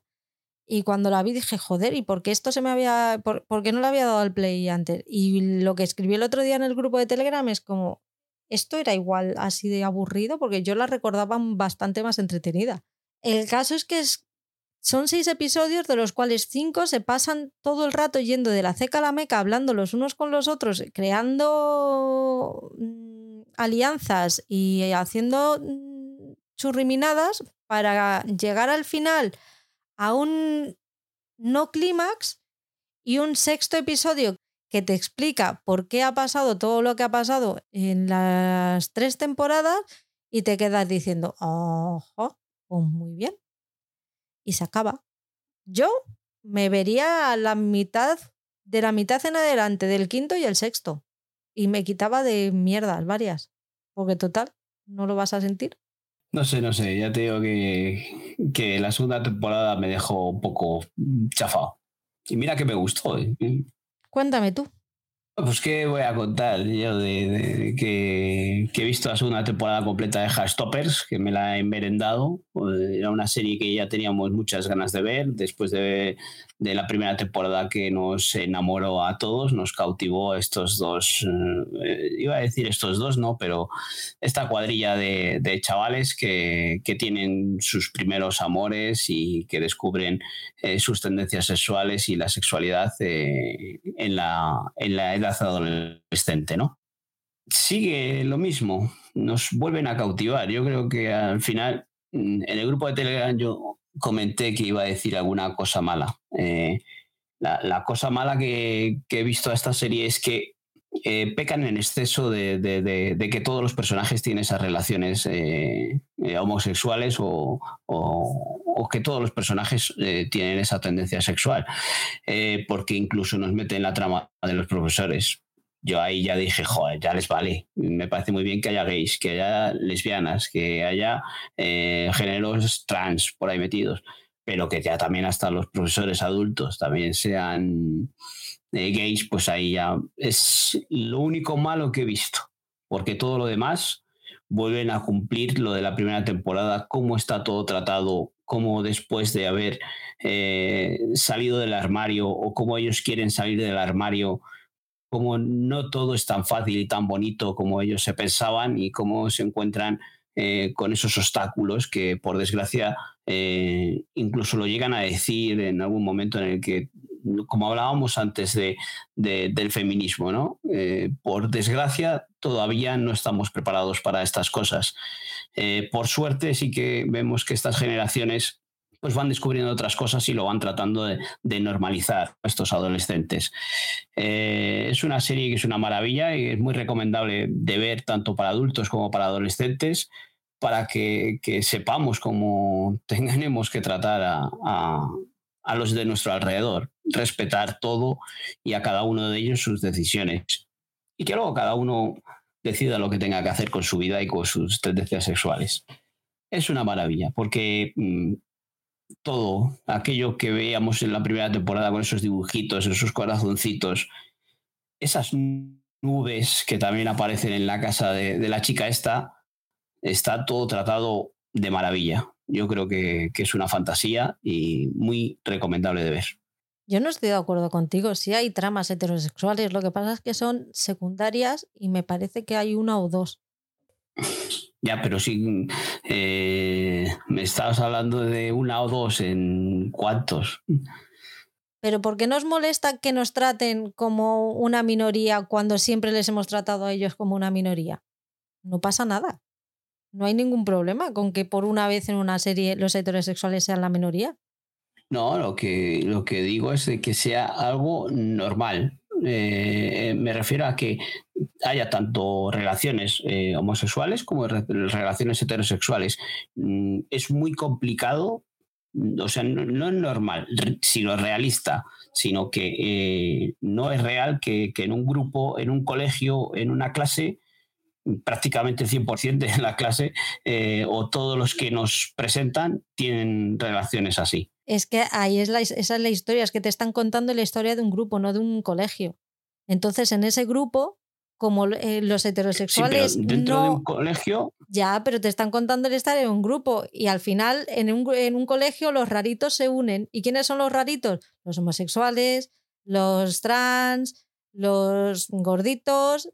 Entonces, yo ahí es eh, yo ahí eso no lo no lo he visto raro porque al final es que te están contando la historia de un grupo de inadaptados que se han hecho su propio grupo precisamente por su condición no sé es mi punto de vista sí pero que la primera temporada teníamos más esa relación que tenían eh, ellos el personaje de, Nick eh, en su equipo de rugby como como cómo convivían con, con, el resto de las personas.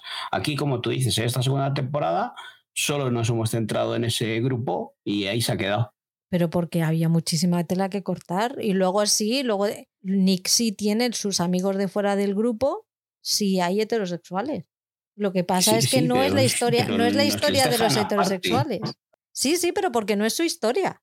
Básicamente es que no es su historia, es la historia del, del grupo, no de los que están fuera del grupo. Ya, pero yo he echado de menos que haya una relación heterosexual en ese grupito ¿Por qué no va a haber una relación heterosexual dentro de ese grupito? ¿Y por qué tiene que haberla?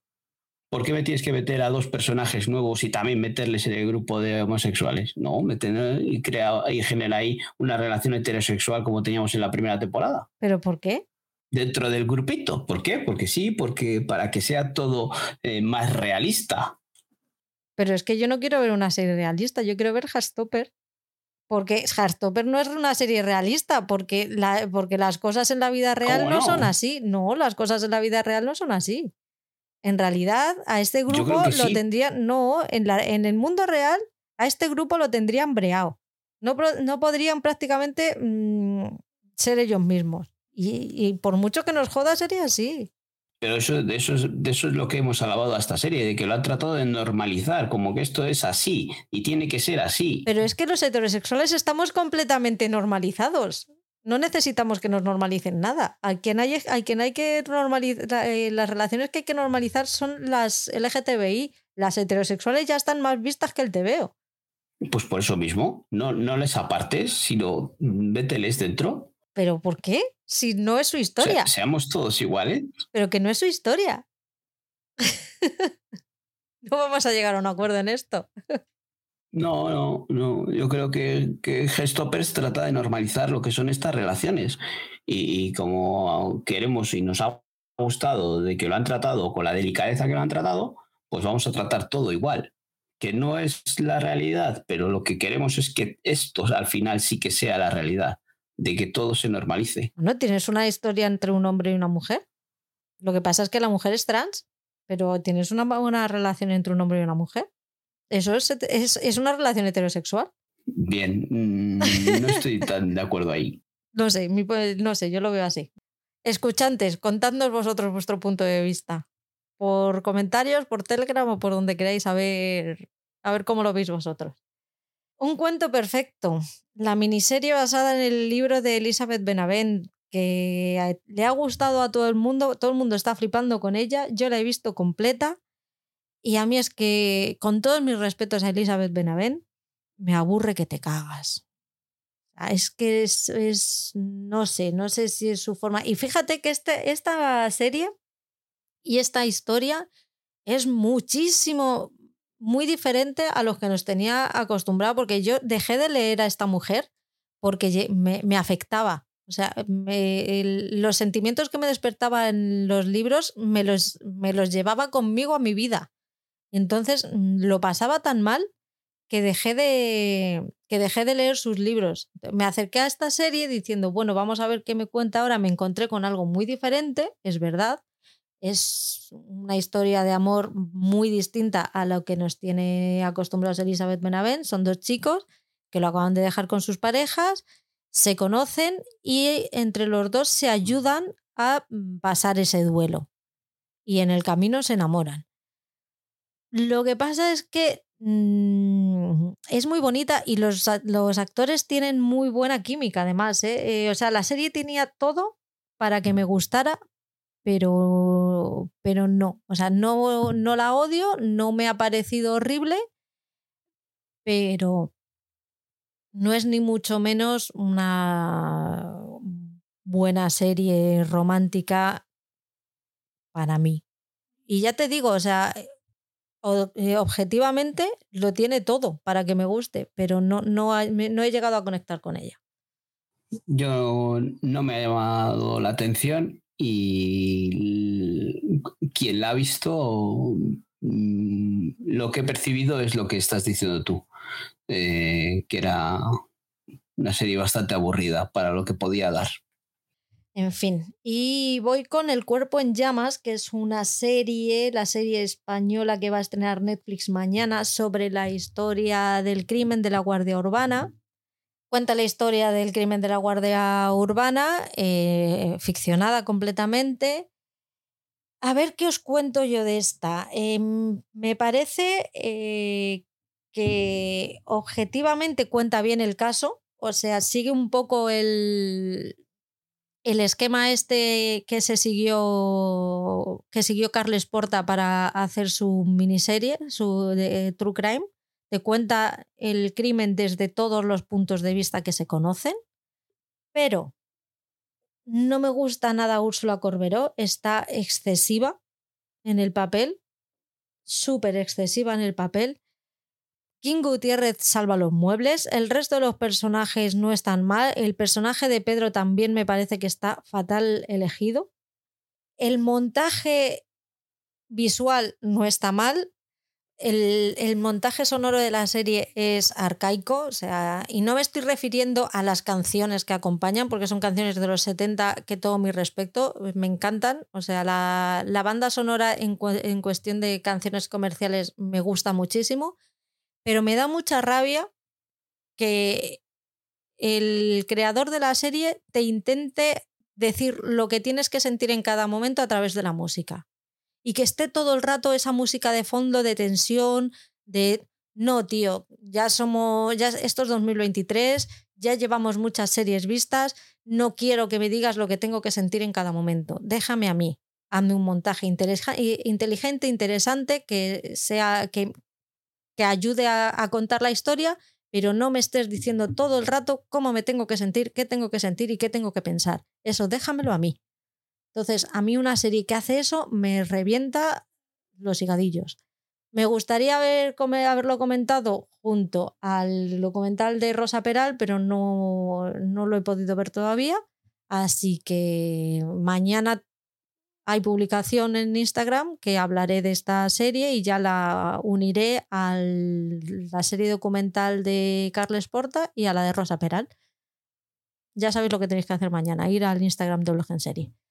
Pues eso, un poco en líneas generales, eso es eh, para mí el cuerpo en llamas. ¿Te vas a animar con él? Me llama la atención por el hecho de, haber visto el, documental este de Carles Porta, que ya sabes que me gustó mucho, y me llama la atención eso, pues poderlo ver de una forma ficcionada, a ver cómo, cómo lo han llevado a la pantalla. A mí ya sabes que las ficciones de estos casos me suelen gustar menos porque al conocer el caso y, y toda la investigación y tal, pero aún así está bien. Y de hecho, la parte de la, de la investigación, de la investigadora y tal, es, para mí es de lo mejor que, que tiene la serie. Pues cierra tú con One Piece, por fin. Bueno, pues eh, el estreno de, de, Netflix, yo creo que, que, de este mes, ¿no? Eh, esta versión en usted, la live action de, del anime de One Piece. Eh, teníamos muchas dudas ¿no? de que nos podían traer Netflix, que podía haber hecho con, con este, esta versión de anime.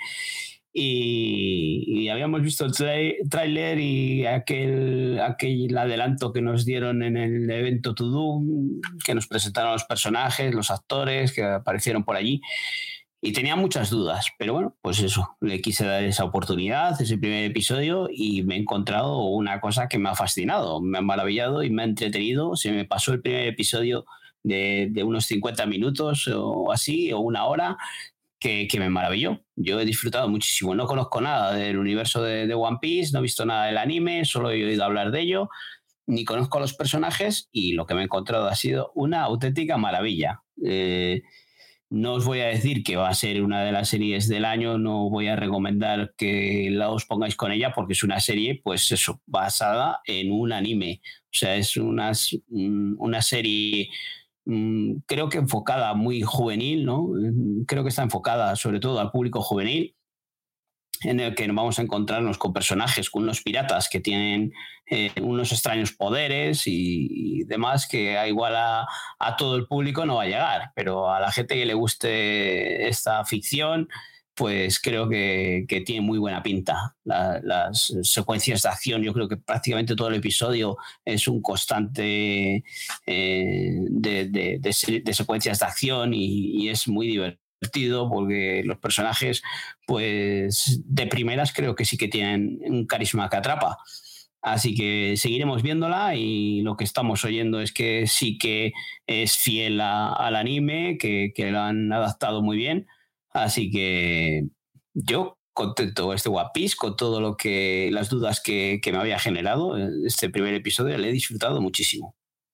Pues ya somos dos. A mí también me, ha gustado mucho. Yo creo que es una serie de aventuras, ¿no? De piratas.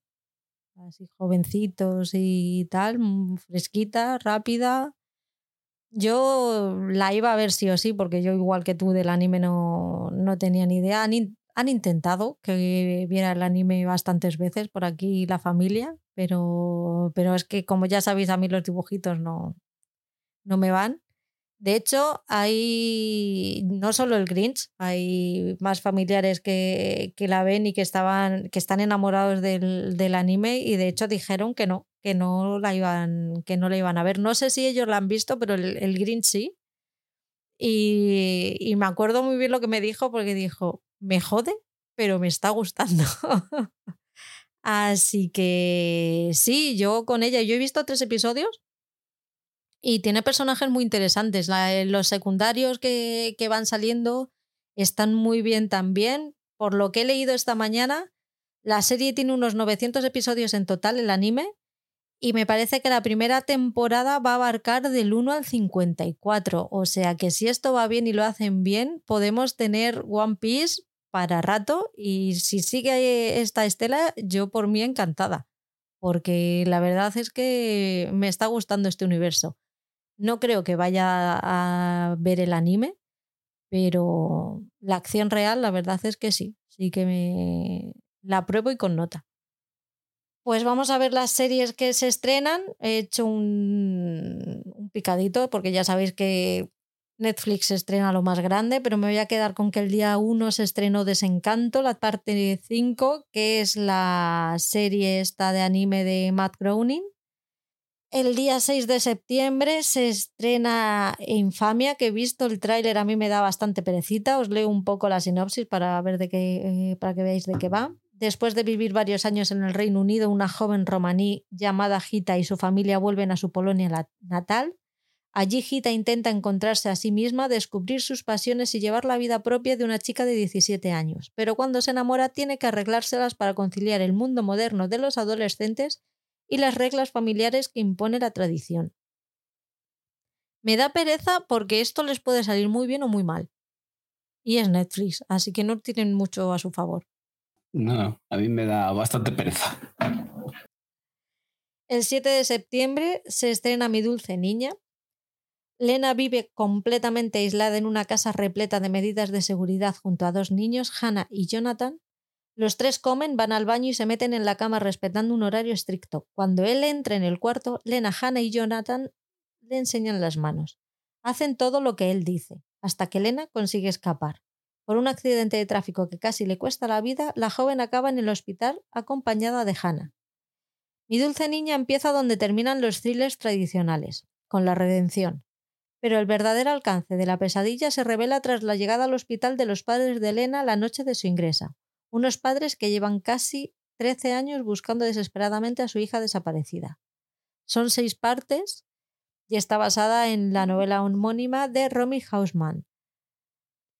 De esta yo te digo que no sé si me voy a acercar de primeras. Sí, sí, a mí también me planteo bastantes dudas. El mismo día se estrena Top Boy, la temporada 3, para los seguidores de la serie, y Un lugar para soñar, la temporada 6 o 7, yo que sé, lleva muchas, son muy pesados. Así que también los seguidores de la serie, lo único tened en cuenta que la parte 1 se estrena el día 7, los episodios del 1 al 10, es la temporada 5. Y la parte 2 se estrena el 30 de, noviembre, los episodios 11 y 12. O sea que son episodios navideños y debe pasar ahí lo más grande porque se han dejado los dos para el 30 de noviembre. Ojito, que a lo mejor los de un lugar para soñar se vuelven locos. ¿Quién sabe? Tú la vas a ver, ¿a que sí? Sí, sí, no me la pierdo. Lo sabía. El día... no me mires así. El día 8 se estrena El cuerpo en llamas, como ya hemos comentado, y el 21 de septiembre, o el 21 de septiembre, señores, temporada 4, final de Sex Education, tiene un tráiler, teaser tráiler que mm, dan ganas de ir a Netflix y robar las copias, porque yo lo necesito ya.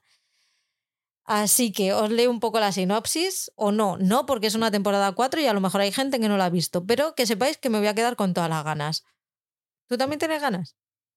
Sí, sí, es otra de esas series que, que nos ha cautivado desde la temporada 1 y que ha sabido llevar estas otras tres temporadas muy bien y que estamos deseando ver esta cuarta temporada, sobre todo sabiendo que le van a dar el cierre y así no alargan ni estiran el chicle complicándonos la vida o complicándose la Netflix, vamos. Pues vamos a terminar ya con series que llegan a, otros canales y otras plataformas. Vamos a hablar de dos. El 11 de septiembre llega Miracle Worker, la temporada número 4. Os recordamos que es esta serie antológica que está protagonizada por Daniel Radcliffe, Geraldine Viswanathan y Steve Buscemi. En cada una ellos están en un momento histórico diferente y se lleva a cabo pues una trama. En este caso hay, son guerreros, ¿no? Que están en, el, en una distopía pues, postapocalíptica. Bueno, pues apocalíptica en la edad, después de la Edad Media. Así que si la habéis seguido y os llama la atención, el día 11 la tenéis en Warner. Y en AMC Plus creo que también el día 11 se estrena The Walking Dead Daryl Dixon. Por si os habían echabais de menos a los a los estos, ¿cómo se llaman? A The Walking Dead, a los zombies. A los zombies. Si echabais de menos a los zombies, no pasa nada, que aquí tenemos un spin-off para cada uno de los integrantes del grupo, así que Daryl Dixon tiene ahí su historia. No sé qué coño le queda por contar.